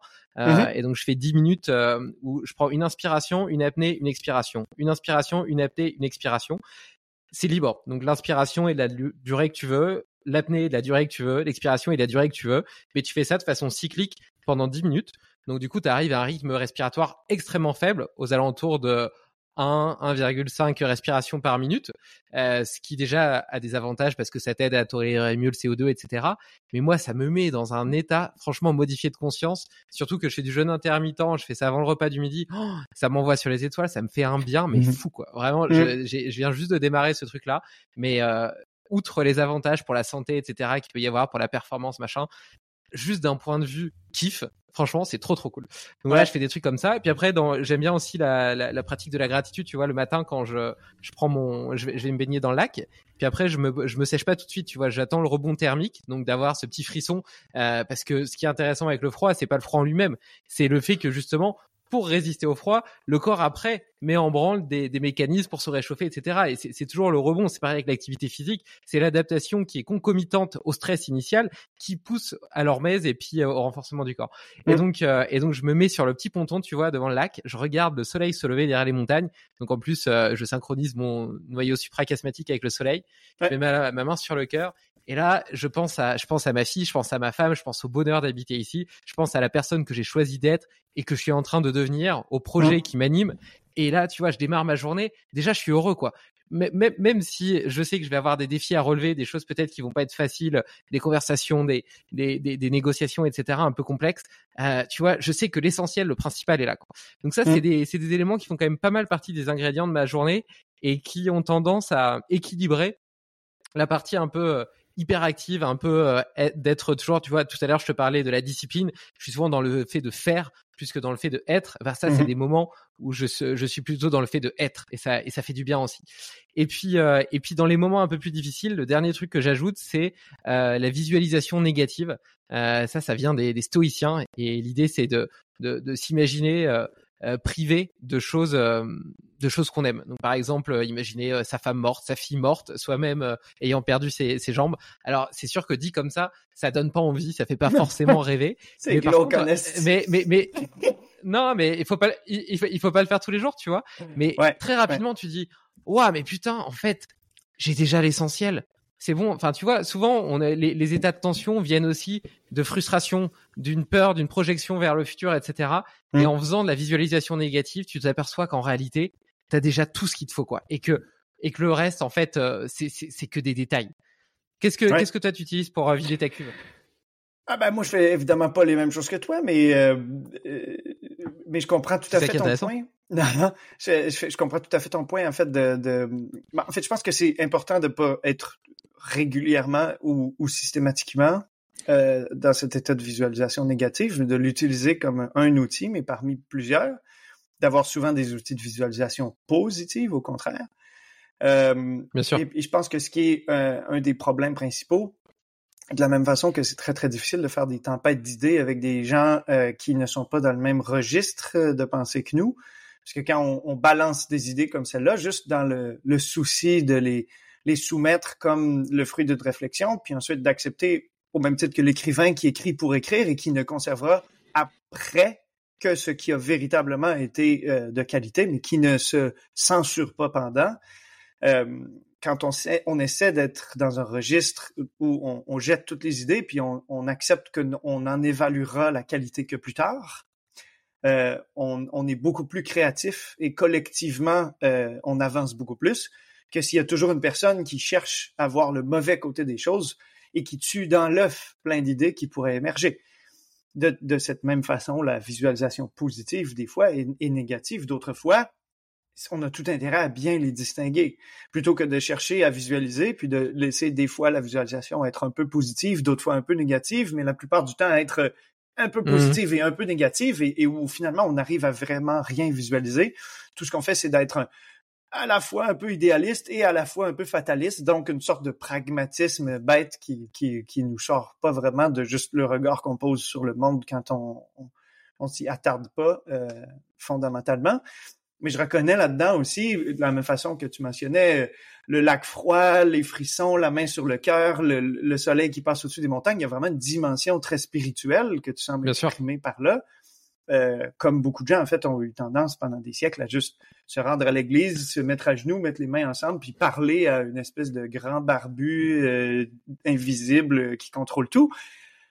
Eh bien, pourquoi pas, tu sais? Moi, je dis souvent, je suis trop hyperactif pour être capable de faire de la méditation sans bouger, mais j'en fais deux fois par jour en bougeant. Parce que je pars, puis tout ce que j'entends, c'est le bruit de mes pas, puis de ma respiration puis sur, sur, des parcours que je connais tellement parce que je les j'ai foulé ces sentiers-là des milliers de fois dans les dernières années que j'ai même plus besoin de regarder où je vais, j'ai même plus besoin de penser où je vais. Euh, mais j'arrive à cet état de conscience où je suis pleinement dans le moment présent. J'ai plein de pensées qui émergent, puis euh, comme on, enseigne à notre fille euh, de le faire le soir au moment de s'endormir pour s'apaiser, de laisser ces différents nuages de différentes couleurs apparaître dans son ciel, puis vaquer à leurs occupations, disparaître comme ils sont apparus sans s'y euh, attarder, qu'ils soient positifs ou négatifs, qu'ils soient associés à des émotions euh, de, bonheur euh, ou de tristesse, de, joie ou de colère. Et, donc moi, en fait, en règle générale, quand je reviens de courir, je me souviens plus du tout à quoi j'ai pensé. Mais tout ce que je sais, c'est que j'ai fait un peu cette vidange mentale euh, en courant. De telle sorte qu'en, je dirais, neuf fois sur dix, quand je reviens de courir, j'ai l'esprit frais, un peu comme cette page blanche. Et euh, quand je m'installe devant mon écran, j'arrive à coucher sur papier des idées que j'ai eues sans me rendre compte que je les avais en bougeant. Et, euh, et, et moi, je sens vraiment que ça comble mon, mon besoin et de, de, de, de m'exprimer par mon corps et de prendre euh, action concrète pour faire euh,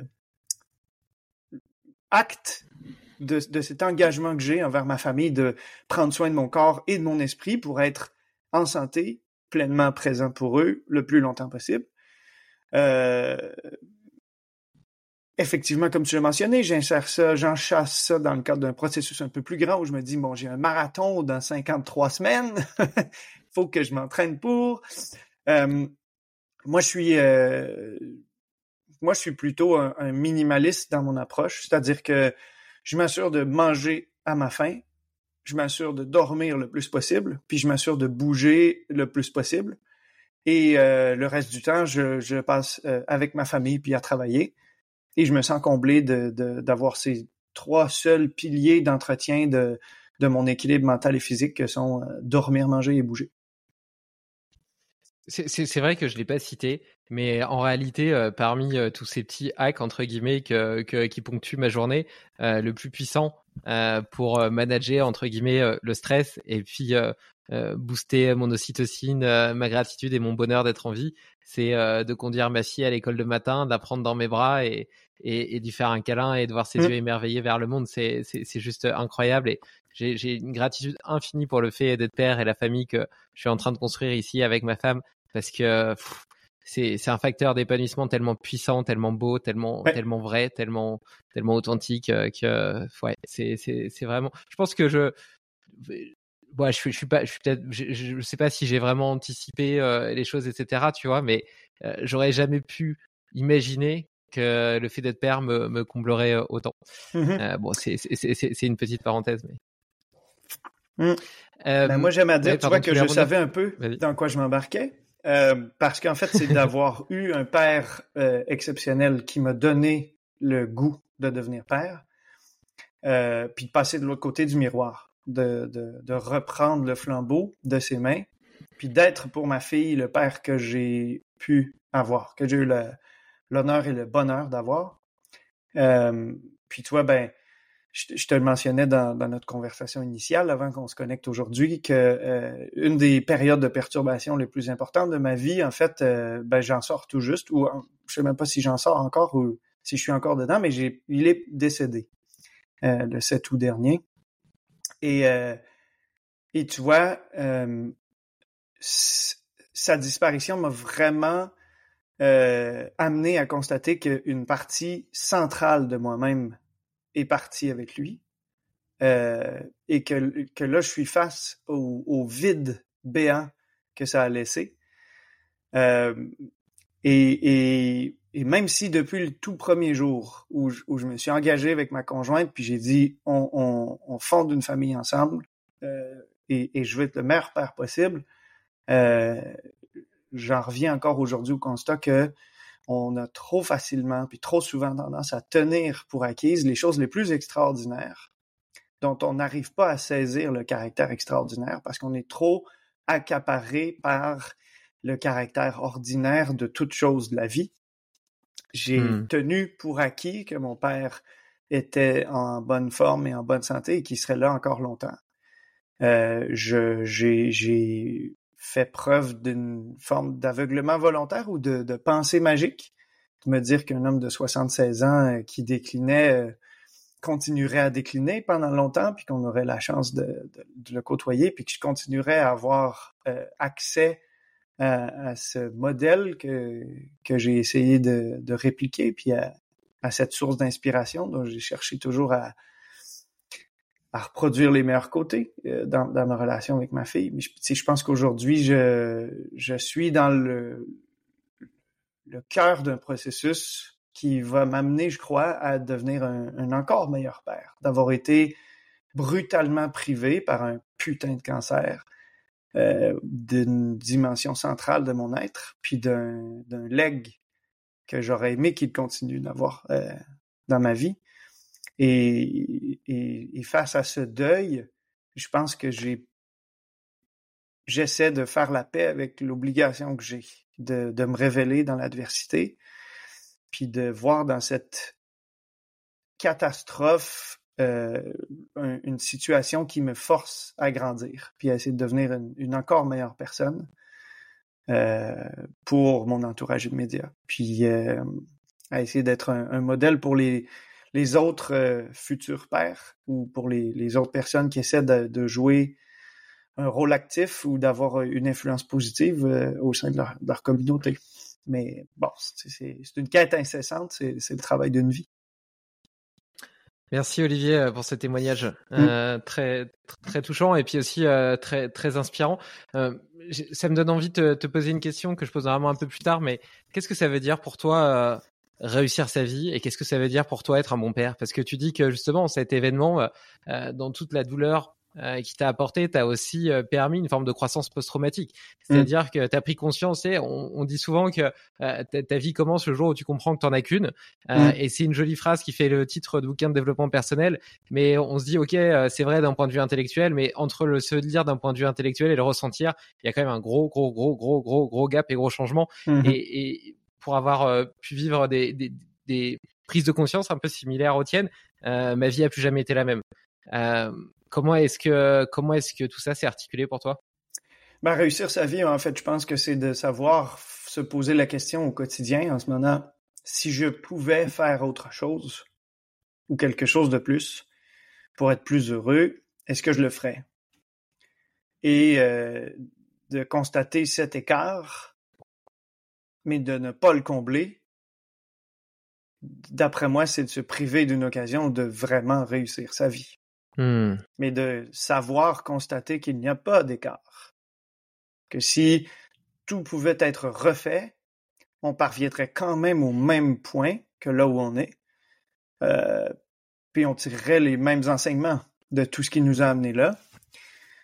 Pour moi, ça veut dire je, je ne pourrais pas penser à quelque chose qui m'amènerait à changer quoi que ce soit. Je pense que si je mourrais aujourd'hui, je mourrais heureux d'avoir été celui que j'ai été jusqu'au dernier jour de ma vie. Et s'il y a un écart, euh, comment vais-je pouvoir le combler? Et dans combien de temps sera-t-il comblé?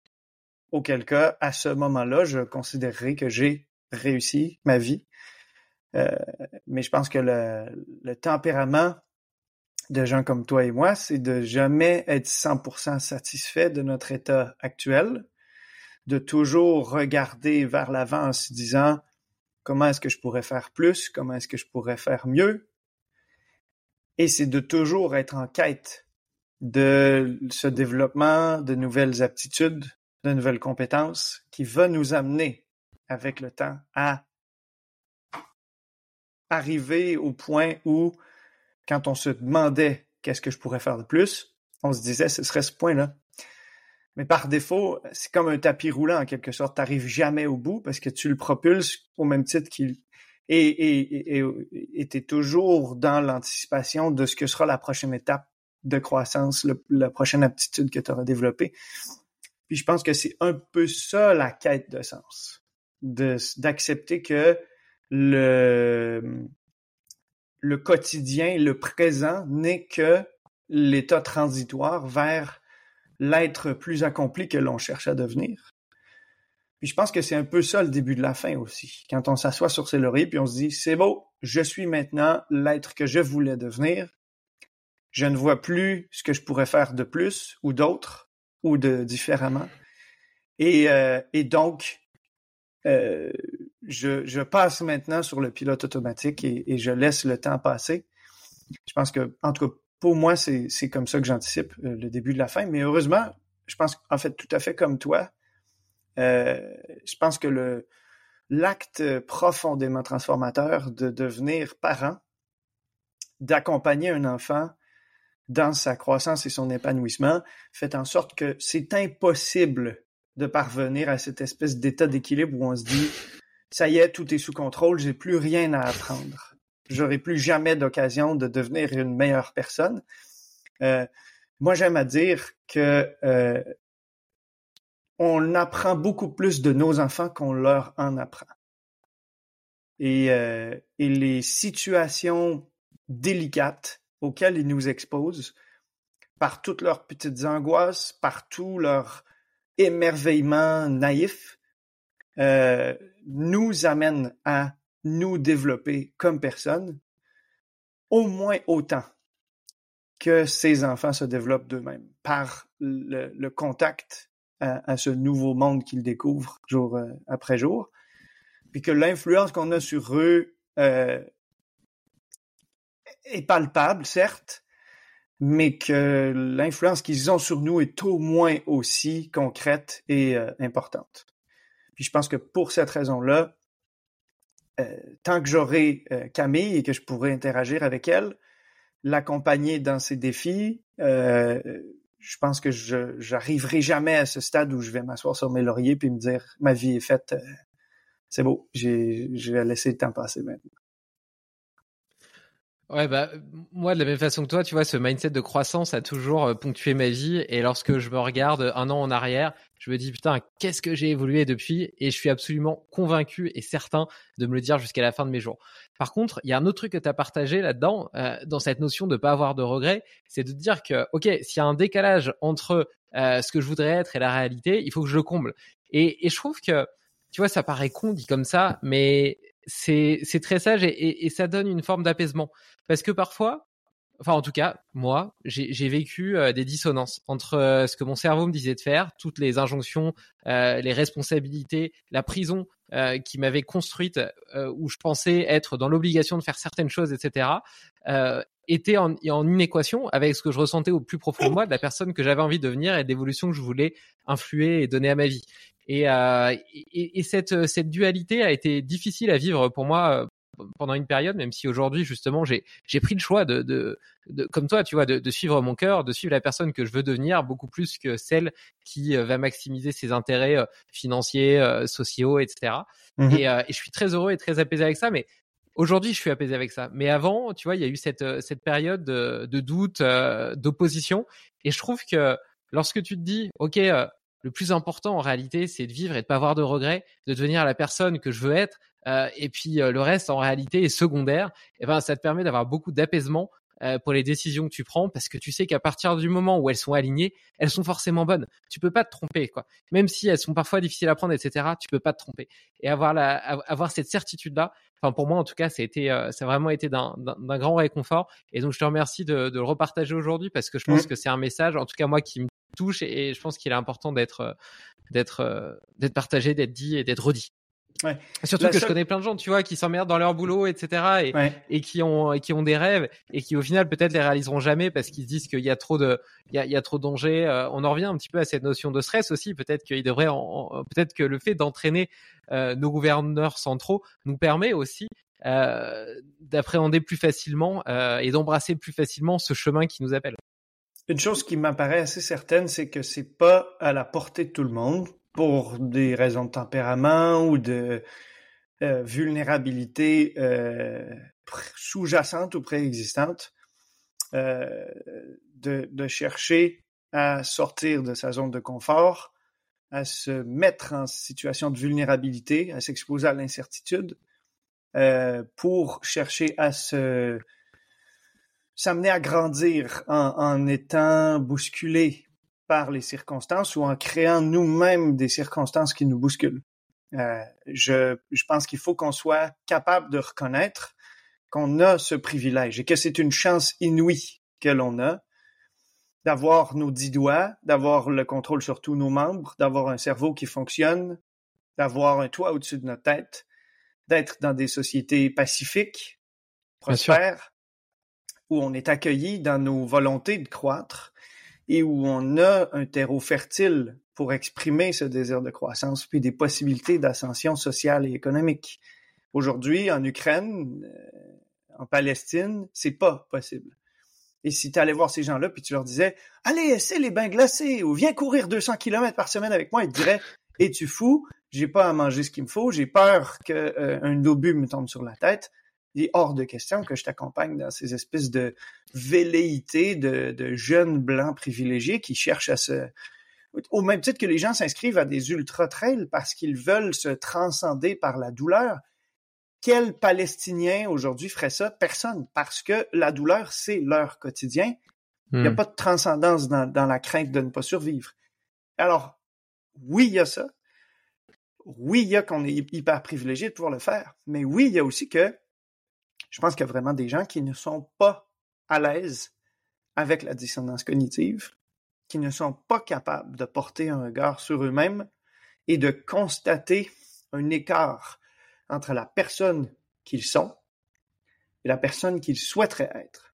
Et que ces gens, n'étant pas capables d'accepter cet écart, plutôt que de chercher à transformer la personne qu'ils sont pour l'amener à devenir la personne qu'il souhaiterait être, transforme plutôt la personne qu'il souhaiterait être pour la mettre en phase avec la personne qu'ils sont. Et je crois que ça fait partie de la vie qu'il y a des gens comme ça qui, qui savent pertinemment qu'ils devraient dormir plus, qu'ils devraient faire attention à ce qu'ils mangent, qu'ils devraient pratiquer une activité physique pour leur santé, mais qui, malgré tout, choisissent de ne pas le faire parce que ça les forcerait à transformer la personne qu'ils sont et qui ne sont pas capables de d'envisager euh, l'incertitude qui s'accompagnerait de ce processus de transformation. Et, moi, en fait, c'est un thème central dans ma vie que celui d'être euh, constamment consterné par les, euh, incapacités chroniques que j'ai à entraîner ce type de personnes à changer dans leur comportement, changer dans leur rapport à l'automobile, en milieu urbain, changer dans leurs habitudes de vie, introduire la pratique d'une activité physique pour prendre soin de leur santé, introduire une meilleure hygiène de sommeil, introduire des meilleures habitudes de cuisiner ce qu'ils consomment plutôt que d'acheter tout près des aliments pourris qui leur détruisent la santé. Et de, et de voir que je veux à la place des gens. Que je cherche à dire aux gens mmh. qu'ils veulent quelque chose dont ils ne veulent pas. Puis, je, sans vouloir ramener ça au cliché éculé que ça prend de tout pour faire un monde, euh, on n'a pas tous la fibre d'entrepreneurs, d'innovateurs, de, de, de perturbateurs, d'agents de changement. Et tant mieux, parce que tu imagines la société chaotique si tout le monde était comme toi et moi. Personne ne s'entendrait jamais sur rien. Personne ne serait jamais satisfait de quoi que ce soit. Au moindre problème, tout le monde sortirait dans les rues pour réclamer la démission du gouvernement pour un oui ou pour un non. Je veux dire, l'écosystème social dans lequel on vit est tel que ben, il y a des gens qui se réjouissent du fait que leur vie soit réglée au quart de tour et que rien ne change. Et il y a des gens qui euh, rouillent et, s'empêtrent et s'ankylosent dès que leur vie est la même qu'elle l'était il y a une semaine ou un mois. Et euh, puis partout, en tout temps, il y a toujours eu des gens euh, quelque part le long de ce spectre. Il y a des gens aux extrêmes. Je pense que pour beaucoup de gens, même toi et moi, on est plutôt des modérés dans notre approche parce qu'on est relativement routinier, parce qu'on ne on, cherche pas à tout euh, bouleverser euh, tous les jours. Mais, mais je pense que c'est d'accepter que la dissonance cognitive n'est pas une un catalyseur comme ça l'est pour toi et moi, pour plus qu'une peut-être minorité de la population qui euh, se, sert de cette espèce d'insatisfaction chronique pour euh, s'amener constamment à développer des nouvelles compétences, à développer des nouvelles aptitudes, à, porter un regard réflexif et, critique sur euh, ses agissements, ses modes de pensée, ses opinions. Mm. Je, je, souriais tout à l'heure quand tu parlais euh, de, de, de l'Ukraine ou de la Palestine et de la chance que tu avais, euh, bien sûr, parce que je trouve ça horrible, mais surtout parce qu'en réalité, je te parlais tout à l'heure de, de visualisation négative. Euh, bah, c'est exactement ce que, ce que, ce que tu étais en train de faire. Bref, mm. euh, quoi qu'il en soit, c'était pour, pour la petite, euh, la petite parenthèse. Ouais. zéro pour effectivement, j'ai aussi un petit, j'ai un petit peu ce, biais du sauveur aussi et je pense que c'est aussi euh, euh, le sens euh, de, de, notre transmission ici par le biais de ces podcasts. après, effectivement, tu vois, ça parlera à certains, pas à d'autres, et puis c'est ok aussi comme ça. il faut, il faut tout. Et je pense que le principal, c'est enfin moi mon ambition c'est que chacun puisse être potentiellement heureux euh, dans sa vie et, et potentiellement euh, voilà il y a, y a, plein de façons différentes d'y arriver après j'ai quand même la, la, faiblesse de penser que pour s'exprimer pleinement en tout cas pour, pour s'épanouir au maximum de son potentiel il faut quand même soigner ses différentes énergies, c'est-à-dire son sommeil, sa nutrition, etc. Et ça, il me semble mmh. que c'est vrai pour, pour tout le monde, même s'il y en a qui en ont pas forcément conscience. Euh, ils pourraient en avoir conscience s'ils en faisaient l'expérience. Et donc, si je peux contribuer à ce qu'ils en fassent l'expérience, même si c'est difficile, eh bien, euh, c'est c'est une mission qui me qui me parle. Euh, je, je, je, ferme ce sujet euh, assez assez philosophique. Euh, je vais te poser une dernière question sur le cortisol et puis après je vais te je vais te poser mes mes petites questions de fin. Euh, et donc on a on n'a pas évoqué son aspect sur le système immunitaire. Mm. Donc la, la, course à pied ou même le sport de façon générale euh, cause cause des dommages. Euh, et donc ces dommages potentiellement causent de l'inflammation et euh, le cortisol a un effet immunosuppresseur pour éviter que ce soit euh, l'incendie fou dans notre corps. Mm-hmm. tu, tu, tu expliqueras mieux pour, pour être certain que je me trompe pas, mais quoi qu'il en soit, on, on constate et ça peut para passer par, par, sembler paradoxal pour certains. C'est pour ça que j'ai fait cette petite cette petite introduction. on constate que l'activité physique a un effet immunosuppresseur dans les dans les dans, dans les dans les minutes ou les heures qui suivent selon la durée de l'effort. Euh, comment est-ce que on manage ça? Euh, tu vois, on, en revient un petit peu à cette double casquette du cortisol qui euh, chroniquement est mauvais et qui de façon aiguë pour autant permet de renforcer le corps, de stimuler la, testostérone, l'anabolisme, l'hormèse, etc. comment comment est-ce qu'on garantit un maximum de chances de bien récupérer après un entraînement? Comment est-ce qu'on réduit cette immunosuppression? Et après, tu peux même faire une petite euh, une petite incursion spécifique dans les sports d'endurance ou d'ultra-endurance qui, euh, de par le reroutage du sang, a tendance à créer des, des mini lésions, des mini traumatismes, des mini euh, hémorragies dans, dans l'intestin. Mmh. Est-ce qu'il y a des, des moyens de s'en prémunir? Oh là là. oui, mais par, par l'entraînement, en fait. Il faut s'assurer d'être aussi bien préparé que possible à la survenue de ces phénomènes. Euh, si tu prends le départ de l'UTMB et que c'est la première fois de ta vie que tu vas courir pendant autant d'heures sur euh, des terrains aussi accidentés, la nuit, avec une privation de sommeil, avec euh, des douleurs articulaires et, musculaires, c'est sûr et certain que le risque que tu ne finisses pas l'épreuve est d'autant plus élevé que si c'est la vingtième fois que tu fais l'UTMB et que tu t'entraînes à l'année longue pour le compléter.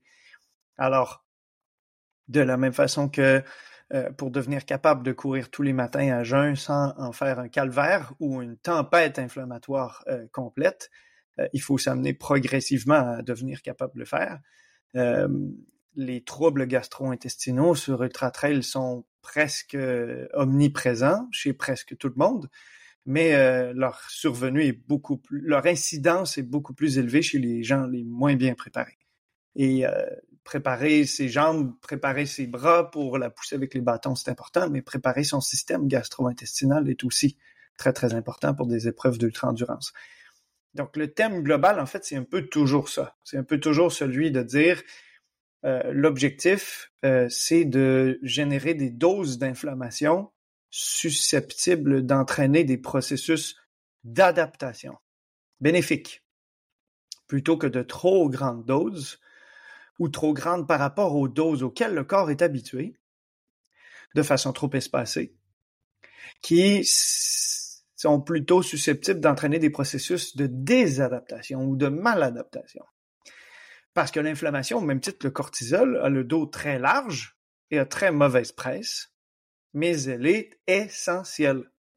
S'il n'y a pas d'inflammation, vous allez décéder d'une gastroentérite ou d'un vulgaire si votre système immunitaire ne génère pas d'inflammation et n'enclenche pas un combat contre ce, pathogène externe, il va avoir raison de vous. Les gens qui ont le sida, cette immunodéficience acquise, euh, IDA, ce syndrome d'immunodéficience acquise, ne peuvent pas combattre les pathogènes externes parce que leur corps n'est plus à même de générer l'inflammation nécessaire pour détruire l'envahisseur. Et donc, c'est essentiel dans tous les processus, que ce soit de combattre la COVID ou de réparer des fibres musculaires dans des quadriceps qui ont encaissé des descentes répétées à haute euh, intensité. Le principe, c'est de savoir utiliser l'inflammation de la bonne façon, au bon moment et dans le bon dosage, et de se laisser des périodes où l'inflammation agit pour venir régénérer des tissus que l'on a dégénérés délibérément durant l'entraînement.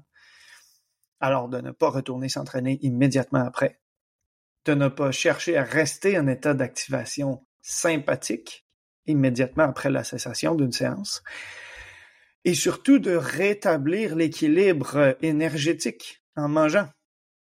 Parce que faire des entraînements à jeun, c'est une chose, mais rester à jeun à la suite d'un entraînement, c'est une catastrophe métabolique et c'est une recette miracle pour se désadapter.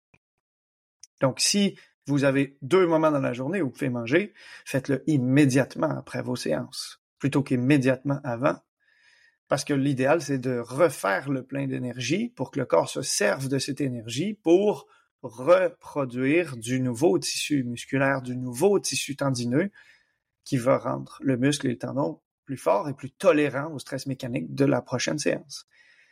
Alors l'idée, c'est aussi de dormir, parce que comme nos enfants grandissent dans leur sommeil, nos tissus se régénèrent beaucoup plus facilement durant notre sommeil que euh, durant la journée. Faute de pouvoir régénérer euh, des tissus dégénérés le matin, euh, se reposer pendant la journée, de ne pas chercher à rester actif ou à continuer à pratiquer une activité physique à la suite de la fin d'une première activité physique. Donc, ben, c'est simple en fait. On se sert de l'inflammation pour reconstruire le corps plus fort, mais il faut pour ça lui donner les conditions et euh, les blocs de construction, tout simplement, en se reposant et euh, en mangeant. Cool, très clair. Euh, est-ce qu'il y a trois choses que tu fais dans ta journée et qui te permettent d'exprimer pleinement ton potentiel? Toi qui es adepte des routines? Oui, ben, j'aurais tendance à dire, depuis que je me suis joint à l'équipe de la clinique du coureur, j'ai développé des nouveaux champs d'expertise euh, qui sont complètement euh, extérieurs aux champs d'expertise pour lesquels je m'étais formé euh, formellement. alors, je pense que chaque jour, dans le cadre de mon travail, dans mes interactions avec mon collègue Blaise Dubois, que tu as déjà interviewé et, et, auquel je dois énormément, dont notamment le fait qu'on a été mis en contact. Mon collègue Jean-François Esculier aussi, qui sont physiothérapeutes, kinés pour les Français et qui m'ont en fait appris énormément, qui m'apprennent énormément chaque jour sur le fonctionnement euh, du système euh, musculo-squelettique, sur son dysfonctionnement, sur les méthodes pour euh, diagnostiquer ces dysfonctionnements, traiter ces dysfonctionnements pour les résorber et les prévenir. On fait en sorte qu'aujourd'hui, en fait, on aime à dire à l'intérieur de l'équipe que je suis le plus physiothérapeute des non-physiothérapeutes. Euh, que je suis. Euh, Blaise dit souvent que si sa conjointe Isabelle était blessée et qu'il n'était pas disponible, il lui dirait de venir me consulter moi, même si je suis pas euh, physiothérapeute. Je pense que cette, cette chance-là que j'ai d'interagir au quotidien avec des personnes extrêmement savantes, extrêmement pédagogues, extrêmement généreuses, fait en sorte que tous les jours, je développe de nouvelles compétences. Je perfectionne des compétences que j'ai commencé à acquérir il y a à peine euh, trois ans et des poussières, euh, qui sont complètement extérieures à, ce pourquoi je m'étais formé initialement. Euh, ben, c'est sûr que dans un deuxième temps, je pense que je m'améliore aussi et que j'exprime les limites de mon potentiel et que je cherche à rehausser les limites de mon potentiel aussi à l'entraînement. J'apprends à courir de plus en plus euh, vite, de plus en plus longtemps ou euh, des fréquences cardiaques de plus en plus basses pour une intensité euh, équivalente parce que je reproduis une activité et que mon corps devient de plus en plus efficace pour l'effectuer. Et je pense que donc de cette façon, même si je vieillis, mes chronos sur marathon ne déclinent pas. Donc, soit je m'améliore en proportion, euh, soit je, deviens même meilleur euh, avec le temps. J'espère l'année prochaine faire même des meilleurs chronos que, que ce que j'ai fait euh, auparavant. Mais je me satisferais tout simplement de devenir un grand-papa le moins lent possible dans, je sais pas, 50 ans. Et, et, je pense aussi que ben dans ma vie euh, personnelle, le, le vecteur d'épanouissement puis d'expression de mon potentiel, mais aussi de rehaussement de mon, mon potentiel qui est le plus important, c'est le fait d'être euh, le meilleur père possible, euh, avec, comme je le mentionnais, tous ces nouveaux défis d'accompagnement d'un enfant au quotidien, dans sa socialisation, dans ses apprentissages de la lecture, de l'écriture, de, de, de la gestion des conflits, de l'autonomie, de la responsabilité et que ben, pour ça, j'en dois euh, vraiment beaucoup euh, à ma fille Camille, mais aussi à ma conjointe Dominique qui, qui est une mentor pour moi euh, dans, dans, ce processus, parce que je pense que si j'étais seul là-dedans, je serais beaucoup plus démuni. je serais beaucoup plus à même de me satisfaire de ce que je suis et, et, de, et de comment je suis.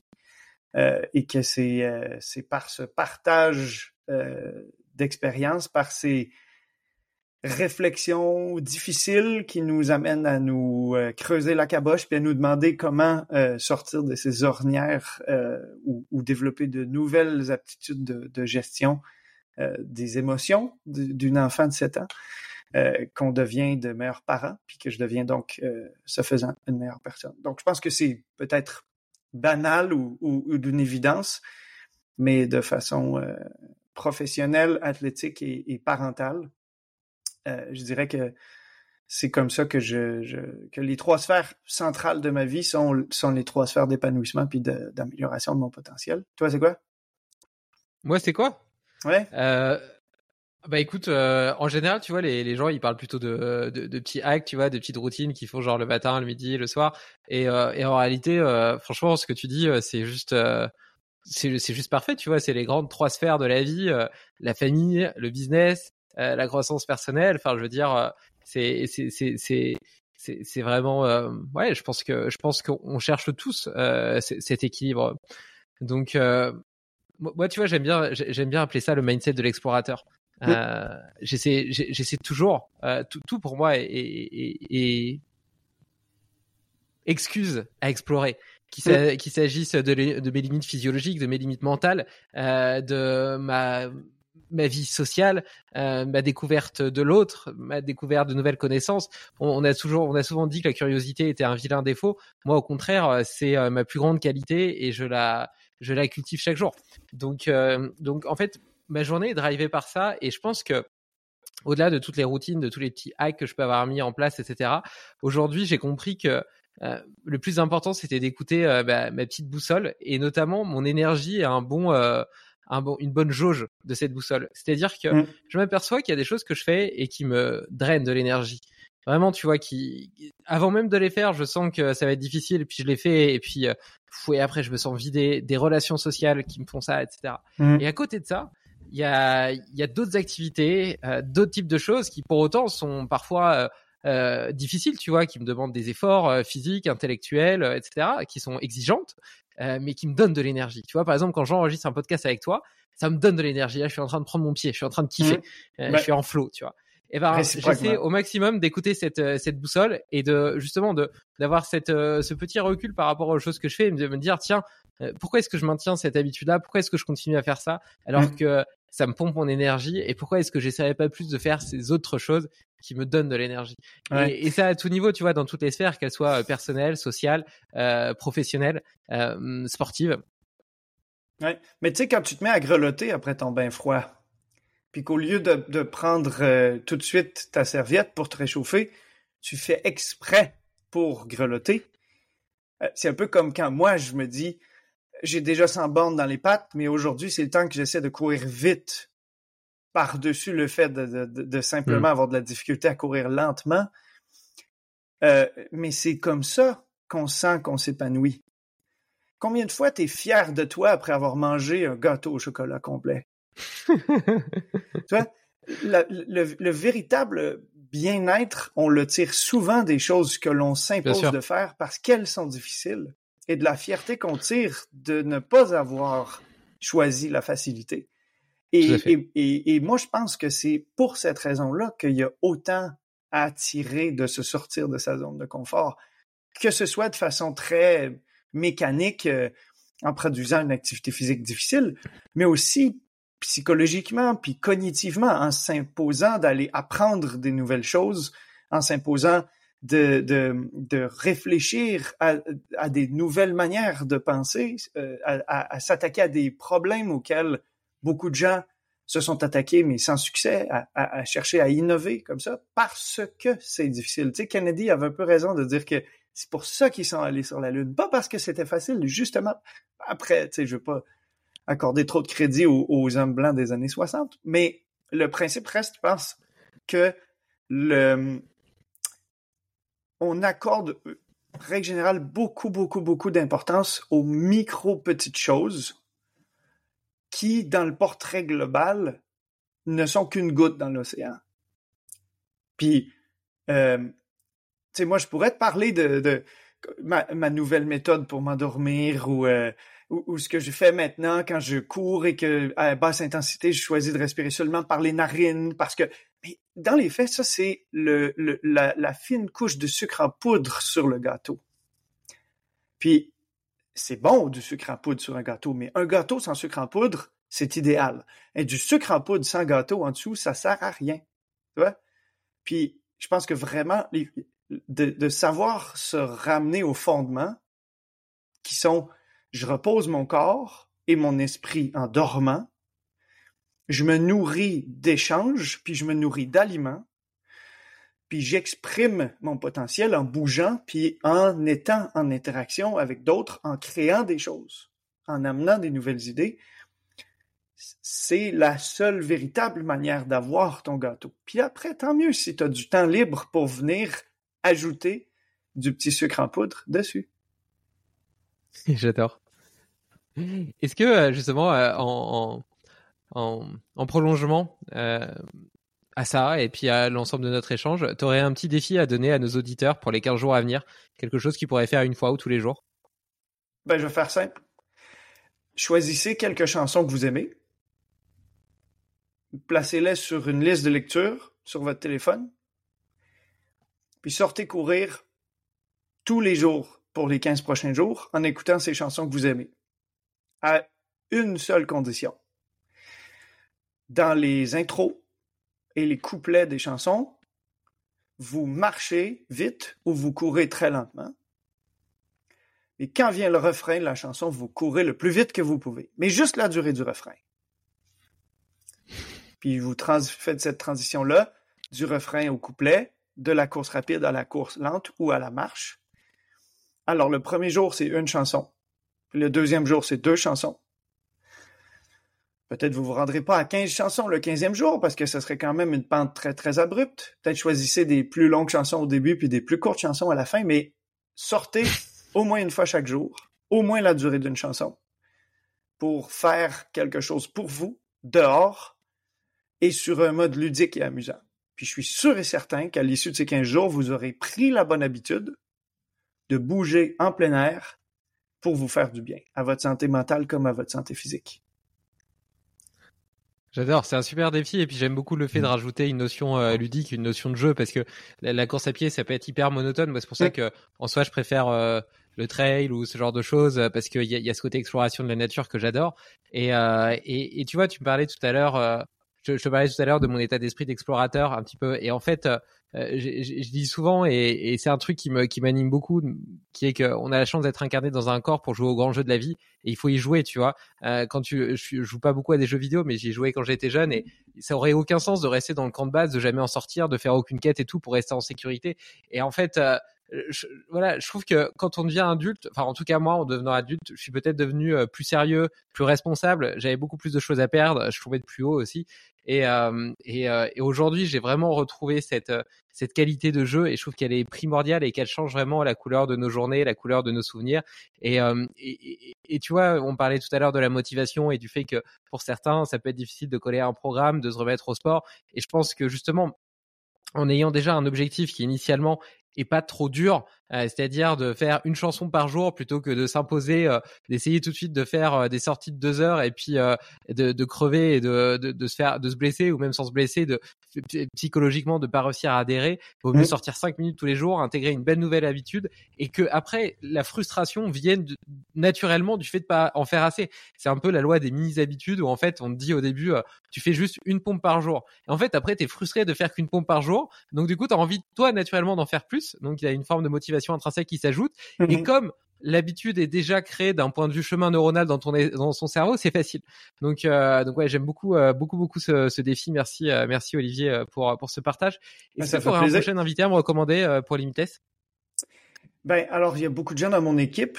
Euh, je t'entendais parler J'en ai déjà fait deux. J'en ai déjà, j'en ai déjà fait deux de la clinique du coureur. Je ne peux pas faire toute l'équipe de la clinique du coureur. Pourtant, on est tous des multipotentialistes avec une tête euh, effervescente. puis, euh, ben, en fait, je, vois ça. moi, moi, je, je pense que euh, dans les neurosciences, il y a, y a vraiment énormément à faire.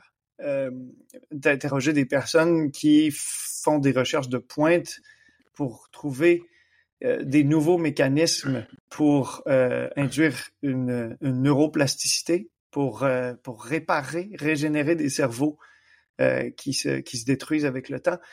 Malheureusement, moi, je connais beaucoup plus les chercheurs du monde anglophone que francophone. Je suis pas très familier avec les chercheurs de votre côté.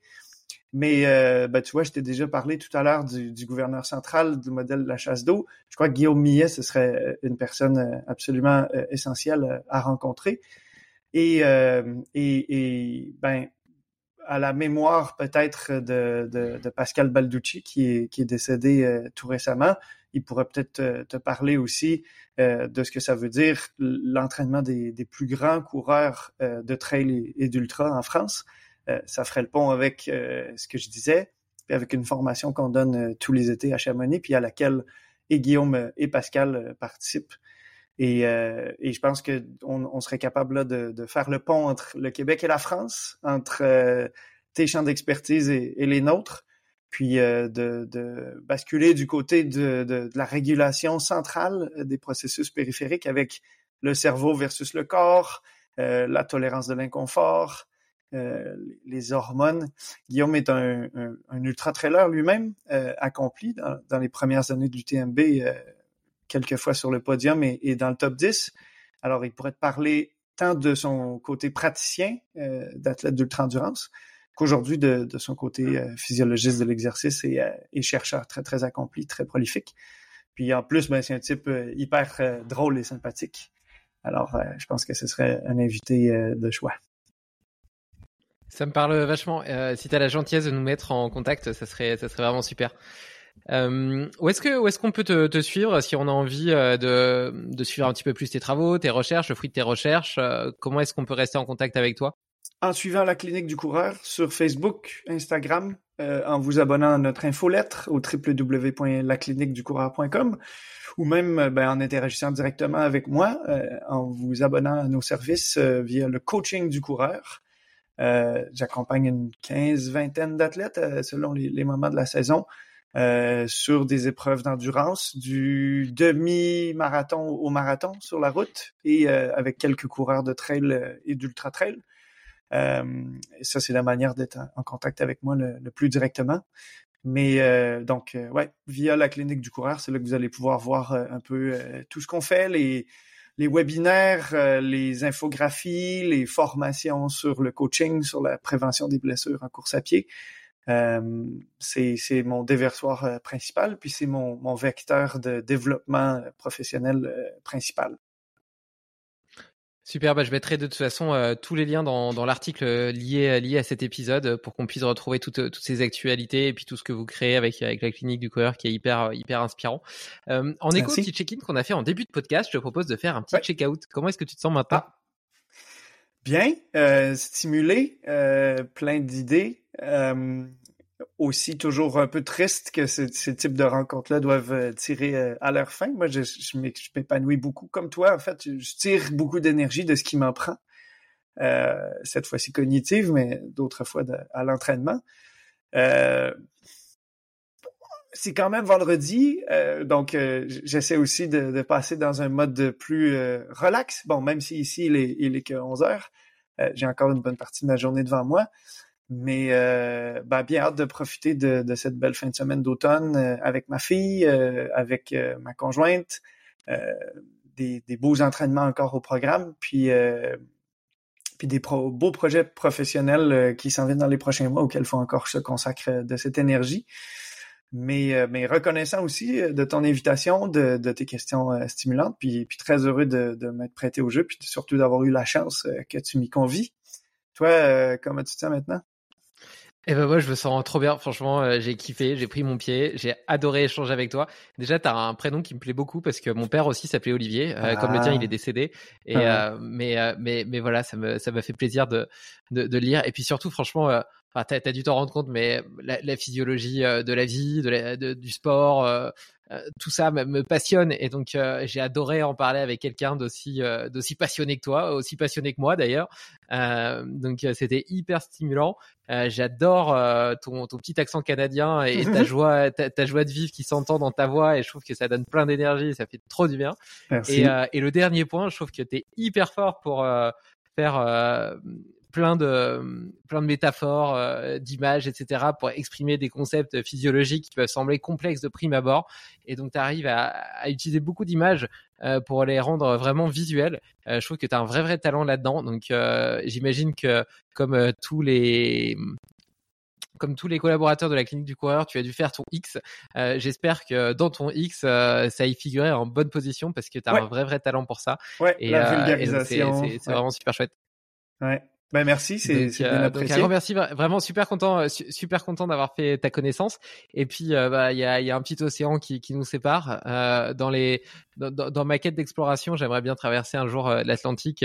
donc, donc probablement qu'à cette occasion, je pourrais venir te rendre visite. Mais si entre-temps, euh, il t'arrive de venir faire un petit tour en Haute-Savoie, surtout appelle-moi et je serai ravi euh, d'aller me promener en nature avec toi ou de manger un morceau. Ouais, chaque année euh, au mois d'août à Chamonix, donc c'est ta cour arrière. Alors, euh, tu es le bienvenu si tu veux venir euh, participer à notre grand rendez-vous annuel de la Clinique du Coir avec nos artisans en Europe. Puis tu es plus que le bienvenu au Québec, mais je t'inviterai à venir l'hiver pour vraiment te sortir de ta zone de confort. je vais t'amener rencontrer mon collègue Mika, puis vous allez vous jeter dans un lac glacé, puis tu m'en parleras. Tu sais, euh, en 2025, j'ai prévu de faire quatre ultra trails dans quatre des endroits les plus extrêmes au monde, et l'un des quatre, c'est le cercle polaire arctique. Oh. Donc, il faudrait que je vienne te voir avant, ça me servira d'entraînement. Ouais, ouais, bonne idée. On, on te préparera à du moins 30 avant que tu ailles affronter du moins 60. Super. Merci Olivier, je t'embrasse. Un grand plaisir. À bientôt. Bye. Tu connais l'effet papillon? Un battement d'aile peut changer le monde. Alors si cet épisode t'a plu, partage-le autour de toi. Pour ne rien oublier, sache aussi que tu peux retrouver les meilleures citations et hacks dans l'article lié sur limitless-project.com.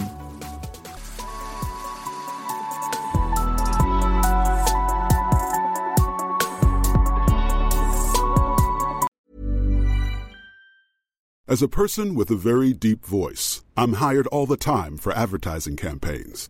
But a deep voice doesn't sell B2B. And advertising on the wrong platform doesn't sell B2B either. That's why if you're a B2B marketer, you should use LinkedIn ads. LinkedIn has the targeting capabilities to help you reach the world's largest professional audience. That's right. Over 70 million decision makers all in one place. All the big wigs and medium wigs. Also small wigs who are on the path to becoming big wigs. Okay, that's enough about wigs. LinkedIn ads allows you to focus on getting your B2B message to the right people. So, does that mean you should use ads on LinkedIn instead of hiring me, the man with the deepest voice in the world? Yes. Yes, it does.